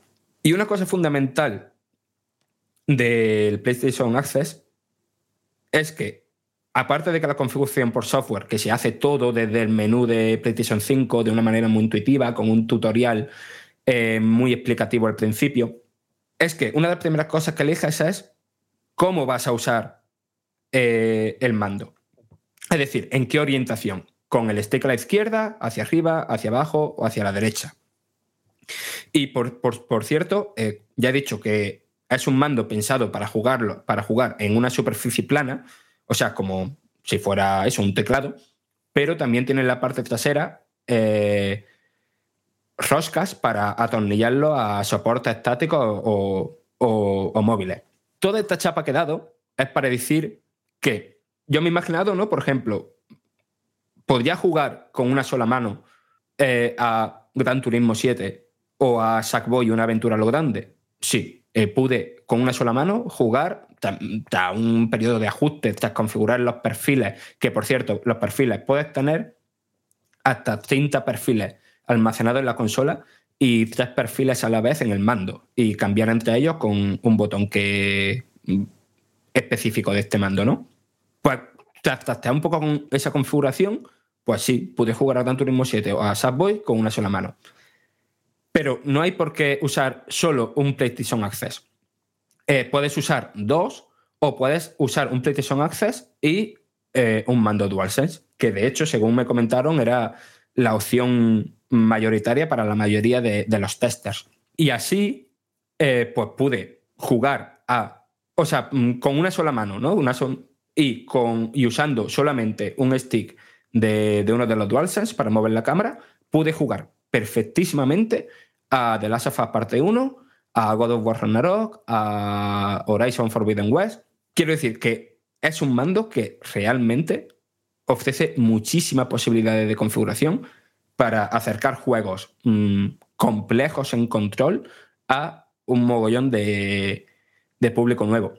Cualquier paso eh, o sea, ya llevamos años, ¿no? De que en el videojuego AAA, el propio videojuego, el propio software, eh, está haciendo cosas muy positivas, ¿no? Para ampliar el público de- del videojuego y que el lanzamiento de un hardware como este, además a un precio que a mí me parece mm, bastante apropiado, ¿no? O sea, uno, mm, un- hoy día un mando 90 euros no, no es caro. Siempre, siempre es positivo, la verdad.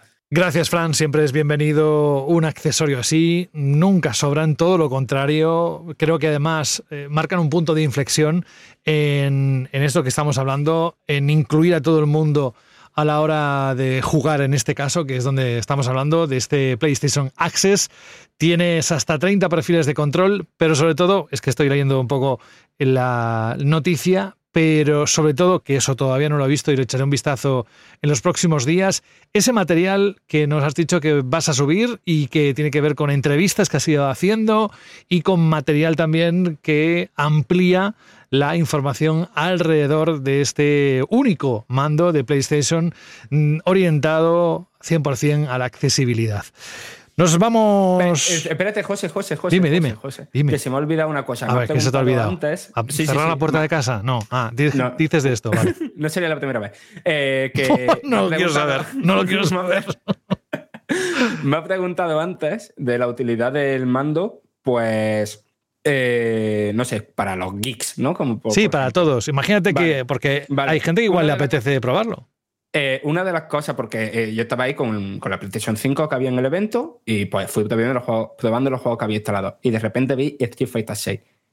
Y es que, o sea, viene a la cabeza inmediatamente. Coges el PlayStation Access, lo pones con el stick a la izquierda, alejas el stick de la botonera, configura los botones, eh, pues eso, que el golpe golpe flojo, medio, tal, eh, configura estos dos botones juntos para que sirvan para hacer este combo y tienes un stick arcade hiper económico. Wow. Tampoco vamos a animar demasiado a la gente en una primera etapa, lo digo porque no sé cuántas unidades va a fabricar Sony ¿eh? y, que haya, sobre todo para la gente que lo necesita. Pero esto que has dicho es una muy, muy buena idea. O sea que tomad buena nota. Esto es lo que encontraréis aquí en Banda al Radio, este tipo de consejos a veces. Oye, ahora que no nos escucha nadie porque eh, estamos tú y yo. ¿Qué es eso que te has dejado la puerta de casa abierta cuando entrabas? ¿Y te has olvidado de cerrarla? ¿Y te ha pasado alguna Eh, vez algo? alguna vez, no, no- son historias que quepan aquí. Es que, es que es para hacer un libro. Eh, tu vida. La- no la vida de Brian, sino la vida de Fran Gematas. Bueno, vámonos a algo un poco más misterioso, un poco más de miedo, que en inglés dicen spooky. Que asuste. Porque estáis preparados para sumergiros en los juegos más espeluznantes este Halloween?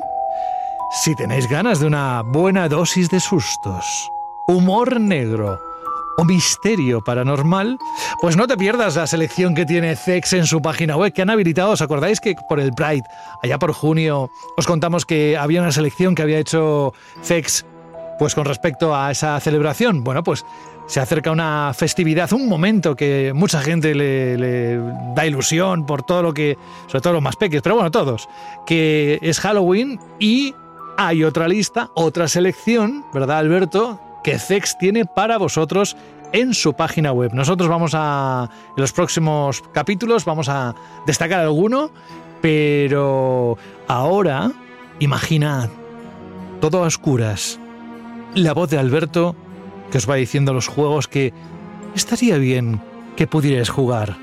¿Estáis preparados? Eh, Alberto, cuéntanos, dentro de esa selección que destacas. Me han entrado ganas de empezar rollo. Temblad, muchachos, temblad. A poner ahí una voz ahí como contando un cuento de terror. Pues la verdad es que la selección de Zex está bastante bien porque ya no solo nos van a hablar de juegos terroríficos pues para un público más adulto, porque también tienen títulos para toda la familia. Echadle un vistazo a la página web porque merece mucho la pena.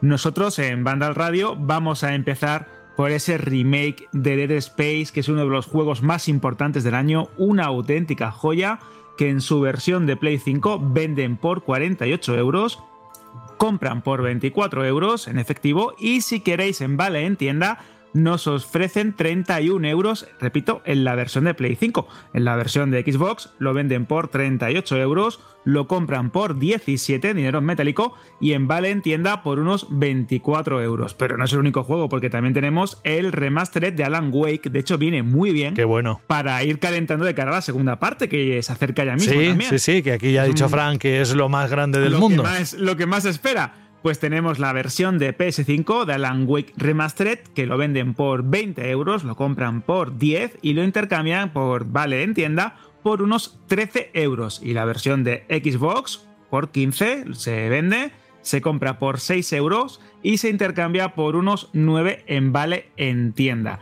Tenéis un montón de juegos, también tenéis a Resident Evil 2.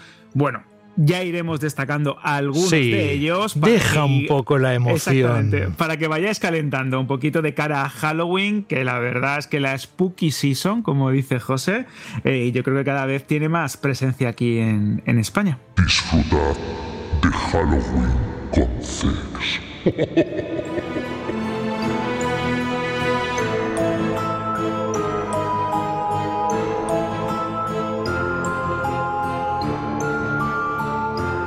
A ver, hay gente que no soporta los juegos de miedo, ¿eh?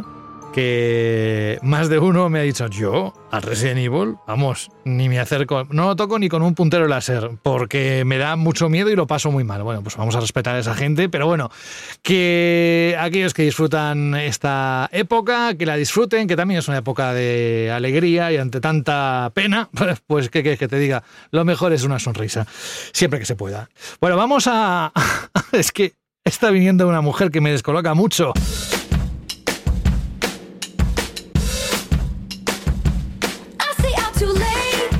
Sé que este fin de semana se estrena su película, la cual ha recaudado 100 millones de dólares solo en la gente que ha querido reservarlo, no la gente que se acerca. También te digo, Alberto, que, a ver, mm, eh, no es una producción o un producto que, no sé, te vas, pasas por la cartera de un cine y te entran ganas de, ah, pues voy a ver el concierto de, de Taylor Swift. Vas porque lo que vas, ¿no? Claro, es un evento muy dedicado al fan, al seguidor de la cantante. Es increíble cómo no te libras de ella, ¿eh? En cualquiera de los programas de ella verás. Ya, en banda No, no. y te- y te aparece. Si estás tú, eres el denominador Radio. común.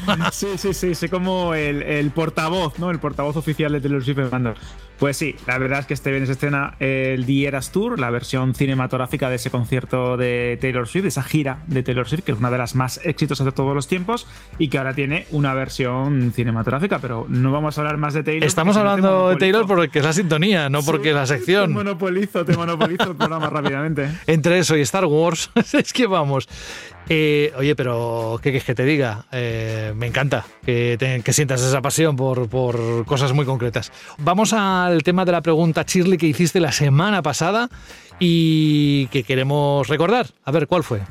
Pues la semana pasada en Vandal Radio os preguntábamos qué ambientación o periodo histórico os gustaría ver en la saga Assassin's Creed. ¿Cuál fórmula o que perdón, qué género o cuál fórmula jugable os gustaría en concreto de cara a ambientar alguno de estos títulos de, eh, de- de Ubisoft?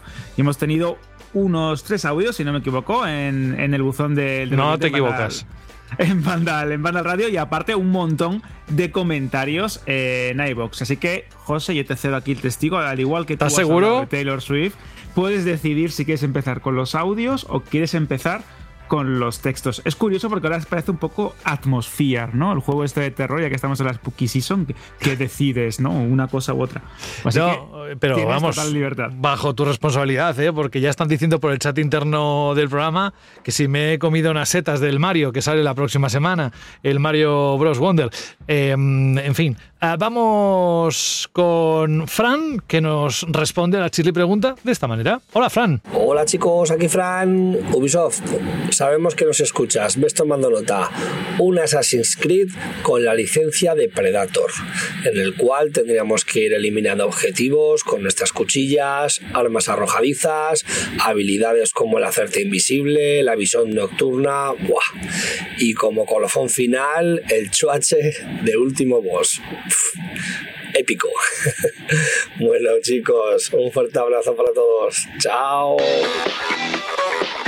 El Choache está que el hombre no para, ¿eh? Eh, No tiene una producción, o sea, no tiene una peli ahora que se va a estrenar o lo he soñado. Estrenó Fubar en Netflix, hizo su documental. Sí, y había otra toda- cosa ahora en los próximos meses. Su carrera, no recuerdo si tiene alguna otra película. También ha presentado memorias. Bueno, es que ya sabes que eh, Schwarzenegger no para. Y de Qué bien me cae dice- este tío, de verdad. A, a mí me flipa. Es, yo no soy objetivo ni con él, ni con Stallone. Ni con nada. Claro, yo, yo soy muy fan de muchas cosas. Pero sí es cierto que esto que, no que nos comenta Fran, este, este oyente, de un juego de Predator con Ubisoft, ya pasó en cierta medida con ese DLC que sacaron para el Ghost Recon, para el último Ghost Recon, que era de eso, de que un Predator se infiltraba y tal y cual, y como es un juego militar, pues tienes que sobrevivir a esta, a esta criatura. Y de hecho hay un juego también online, el Haunting Grounds, que bueno, no es muy allá, pero bueno, algo de la sensación de ser un, un Predator tiene. Y la verdad es que estaría guay, la verdad, ahora que lo pienso, un Assassin's con esta ambientación o con esta fórmula jugable sería bastante chulo. Vamos a pasar a los comentarios de iBox y tenemos el de Juan Car que dice que quiere un Assassin's Creed Western. El que lo tiene muy claro. Quiere que nos viajemos al salvaje oeste con la saga de, de Ubisoft. También tenemos este, el mismo comentario del mismo oyente. Nos dice que gracias por hablar de Cocoon, porque si no fuera por vosotros, no hubiera descubierto esta joya. Nos Ah, amigo, eso es Casi- también nuestro, nuestra misión en la vida. La misión de Vandal desde hace más de 25 años, ¿verdad, Jorge? Es hacer que estas cosas tengan visibilidad. Y no siempre se llega a todo lo que quisiéramos, porque el tiempo es limitado. Pero bueno, oye, por cierto, antes de que sigamos, em, tanto Fran como Jorge, os voy a preguntar, no sé si la próxima semana o la siguiente, y a ti también, Alberto, ¿cuáles, eh, qué juegos de terror eh, para este Halloween recomendáis? ¿Vale? Será una de las preguntas que hagamos nosotros aquí en, internamente en el programa. Venga, ¿más opiniones? Venga, sí, sí, continuamos con Borja del Río, que dice, es la primera vez que me animo a escribiros. ¡Ole tú! Espero que no sea la última. Eso es verdad, Borja, ya no sea la última, por favor.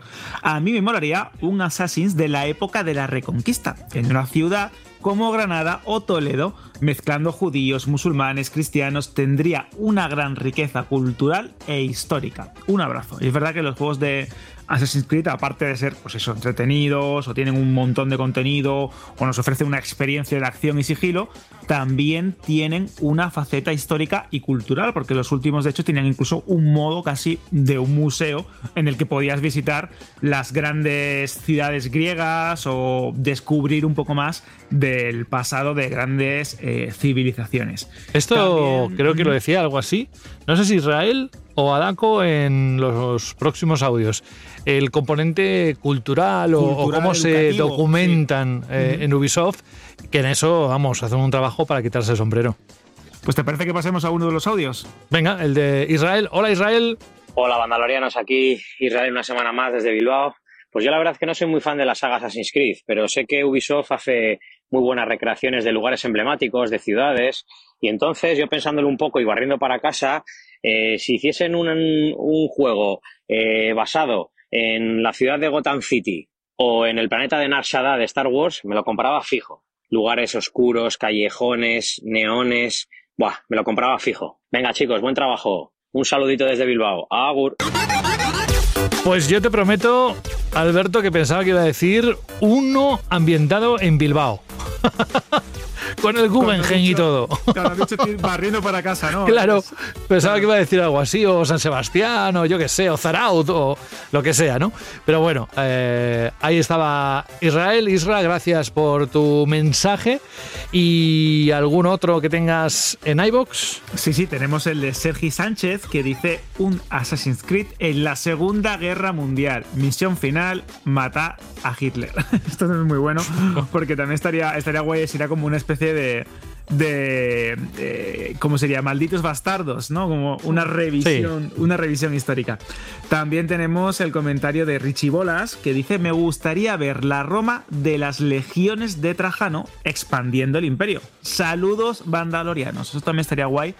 Un Assassin's Creed ya, pues un poco más con, la, con las legiones romanas y con todo lo que, todo lo que implicó el, el imperio romano. Y de hecho, José Garri sigue también por ese estilo, porque nos dice que le encantaría ver un Assassin's Creed en Roma, una, una Roma bien recreada. Es cierto que ha jugado alguna que otra vez esta ambientación, la ambientación en Italia, de- en, en la saga, sobre todo en los primeros juegos, pero ahora con la nueva tecnología y con las nuevas consolas y con todo lo que son capaces de hacer a nivel arquitectónico, sería una auténtica pasada. De hecho, Garry también nos dice que sigue fantaseando con un juego ambientado en la Primera Guerra Mundial al estilo Splinter Cell. Esto también estaría guay, ¿no?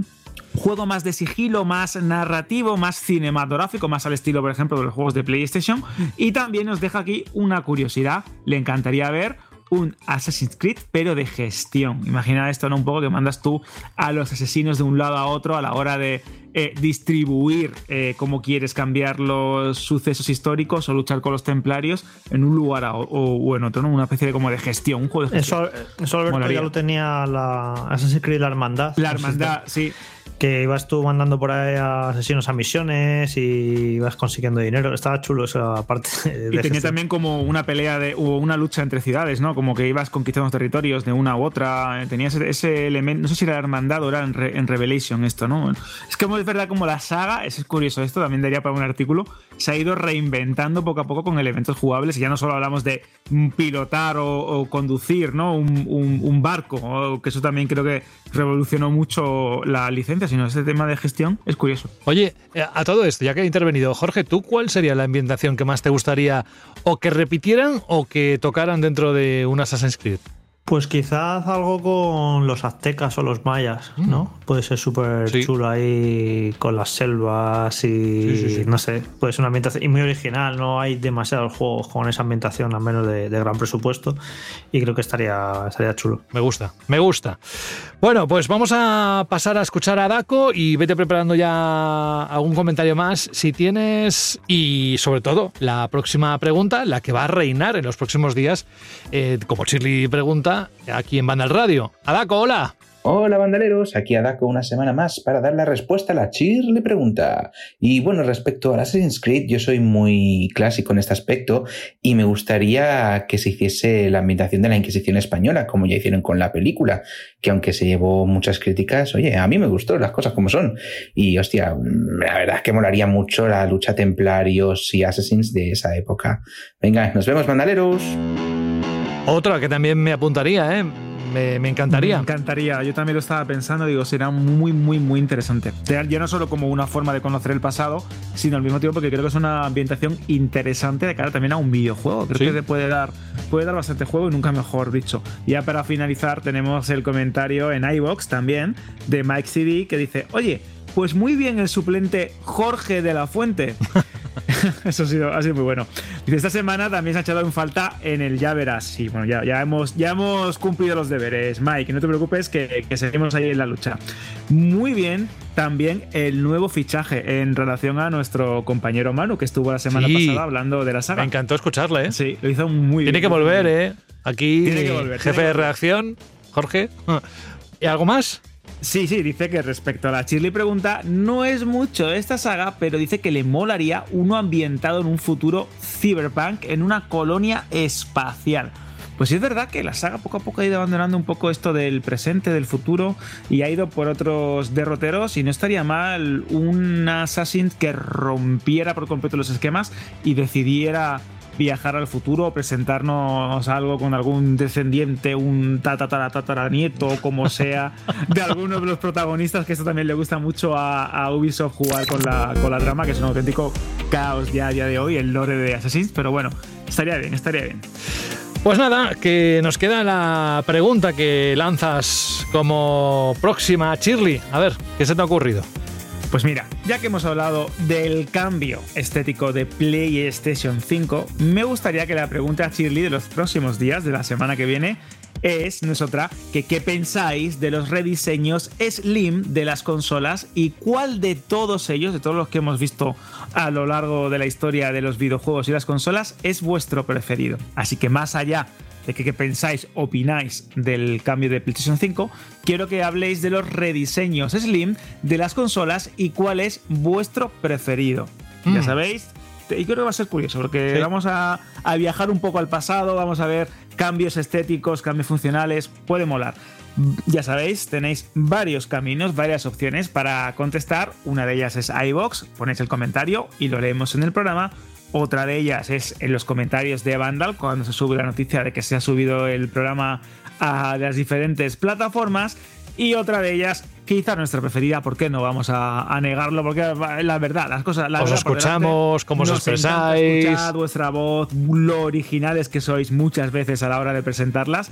Es el mensaje de audio de unos 20-30 segundos que podéis mandar a radio.vandal.net. Así que ya sabéis, muchos caminos para una misma pregunta. Y ahora que dices esto, mm, se me está viniendo a la cabeza algo que no sé si también lo he soñado, pero me parece que dijo algo Jorge, Jorge no, eh, Rubén, sobre que en el mes de octubre, bueno, por Halloween, no solo limitarlo a octubre, pero por Halloween haríamos algo especial con la Shirley Pregunta y todos aquellos que mandaran un audio. Yo qué sé, no sé si sortear juegos de miedo eh, que estén de actualidad, eh, de esas cosas que hace magia, que hace Rubén. Bueno, por si acaso, participad, que nunca está de más. Y si al final se hace algo, alguna acción, pues mejor que mejor.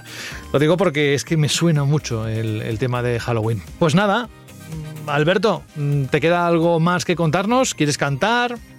Decirnos cómo vas a disfrutar de ese concierto, de ese, cuando te metas en la sala de cine y, y veas ahí en grande a, a Taylor, pero bueno, eso ya no lo contarás la próxima semana. De momento descansa, este, si tienes largo puente, un abrazo muy grande y cuídate.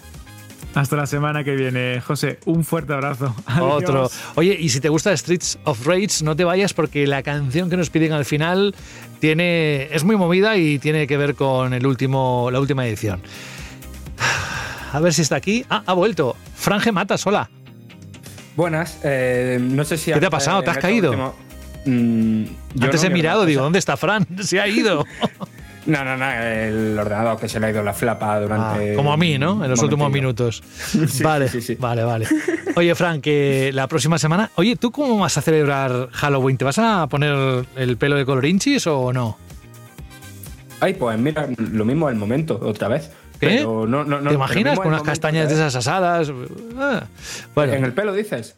No, no, no, en el pelo no, en la, la mano. Sí, sí, es en el pelo. Eh, Mira, no, no- no te voy a decir lo que me parecería, pero es una imagen que espero quitarme de la cabeza porque ahora la tengo. Vale, no, no, no, no, no, no. Fran, un abrazo, cuídate. Dime. Venga, un abracito para todos y tened buen fin de. Hasta Chao.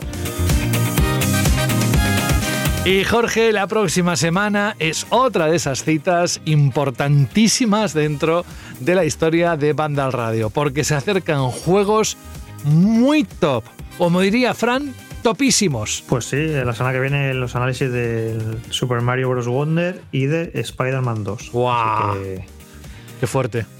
Oye, y cambiando un poco de tema, ¿tú qué recuerdo tienes del primer Streets of Rage?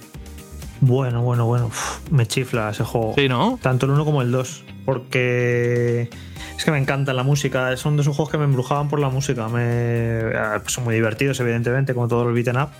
Pero tienen ese especial que no tiene ningún otro beaten up de la historia, que es que la música de Yuzo Koshiro, que es alucinante, vamos. Eh, no me he cansado nunca de jugarlos por eso, por lo por la, pedazo de música que tienen. Vamos, me parecen dos juegos que tienen mucha magia. Oye, ¿qué tal el 4? Que a ver, intervino el Yuzo Koshiro, pero que es el principal compositor musical de la serie, pero también estuvo trabajando con otros, como Olivier Derivier, entre, entre más, ¿no? ¿Qué, ¿Qué te pareció la banda sonora del 4? Bien, pero no tan buena como la de los. el encanto ese que tenía la de los originales, pero bastante apañadita y el juego muy bien. Cualquier tiempo pasado.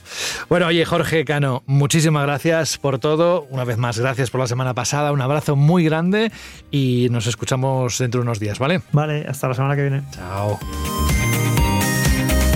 Digo esto de Streets of Rage, evidentemente ya lo habéis adivinado seguro, porque Eggman, que no es la primera vez que nos pide una canción, ni tampoco la primera vez que participa en alguna Shirley pregunta, creo recordar, que vamos, que es un amigo fiel del programa, que lleva con nosotros unas cuantas temporadas, primero me dice, ojo, ¿eh?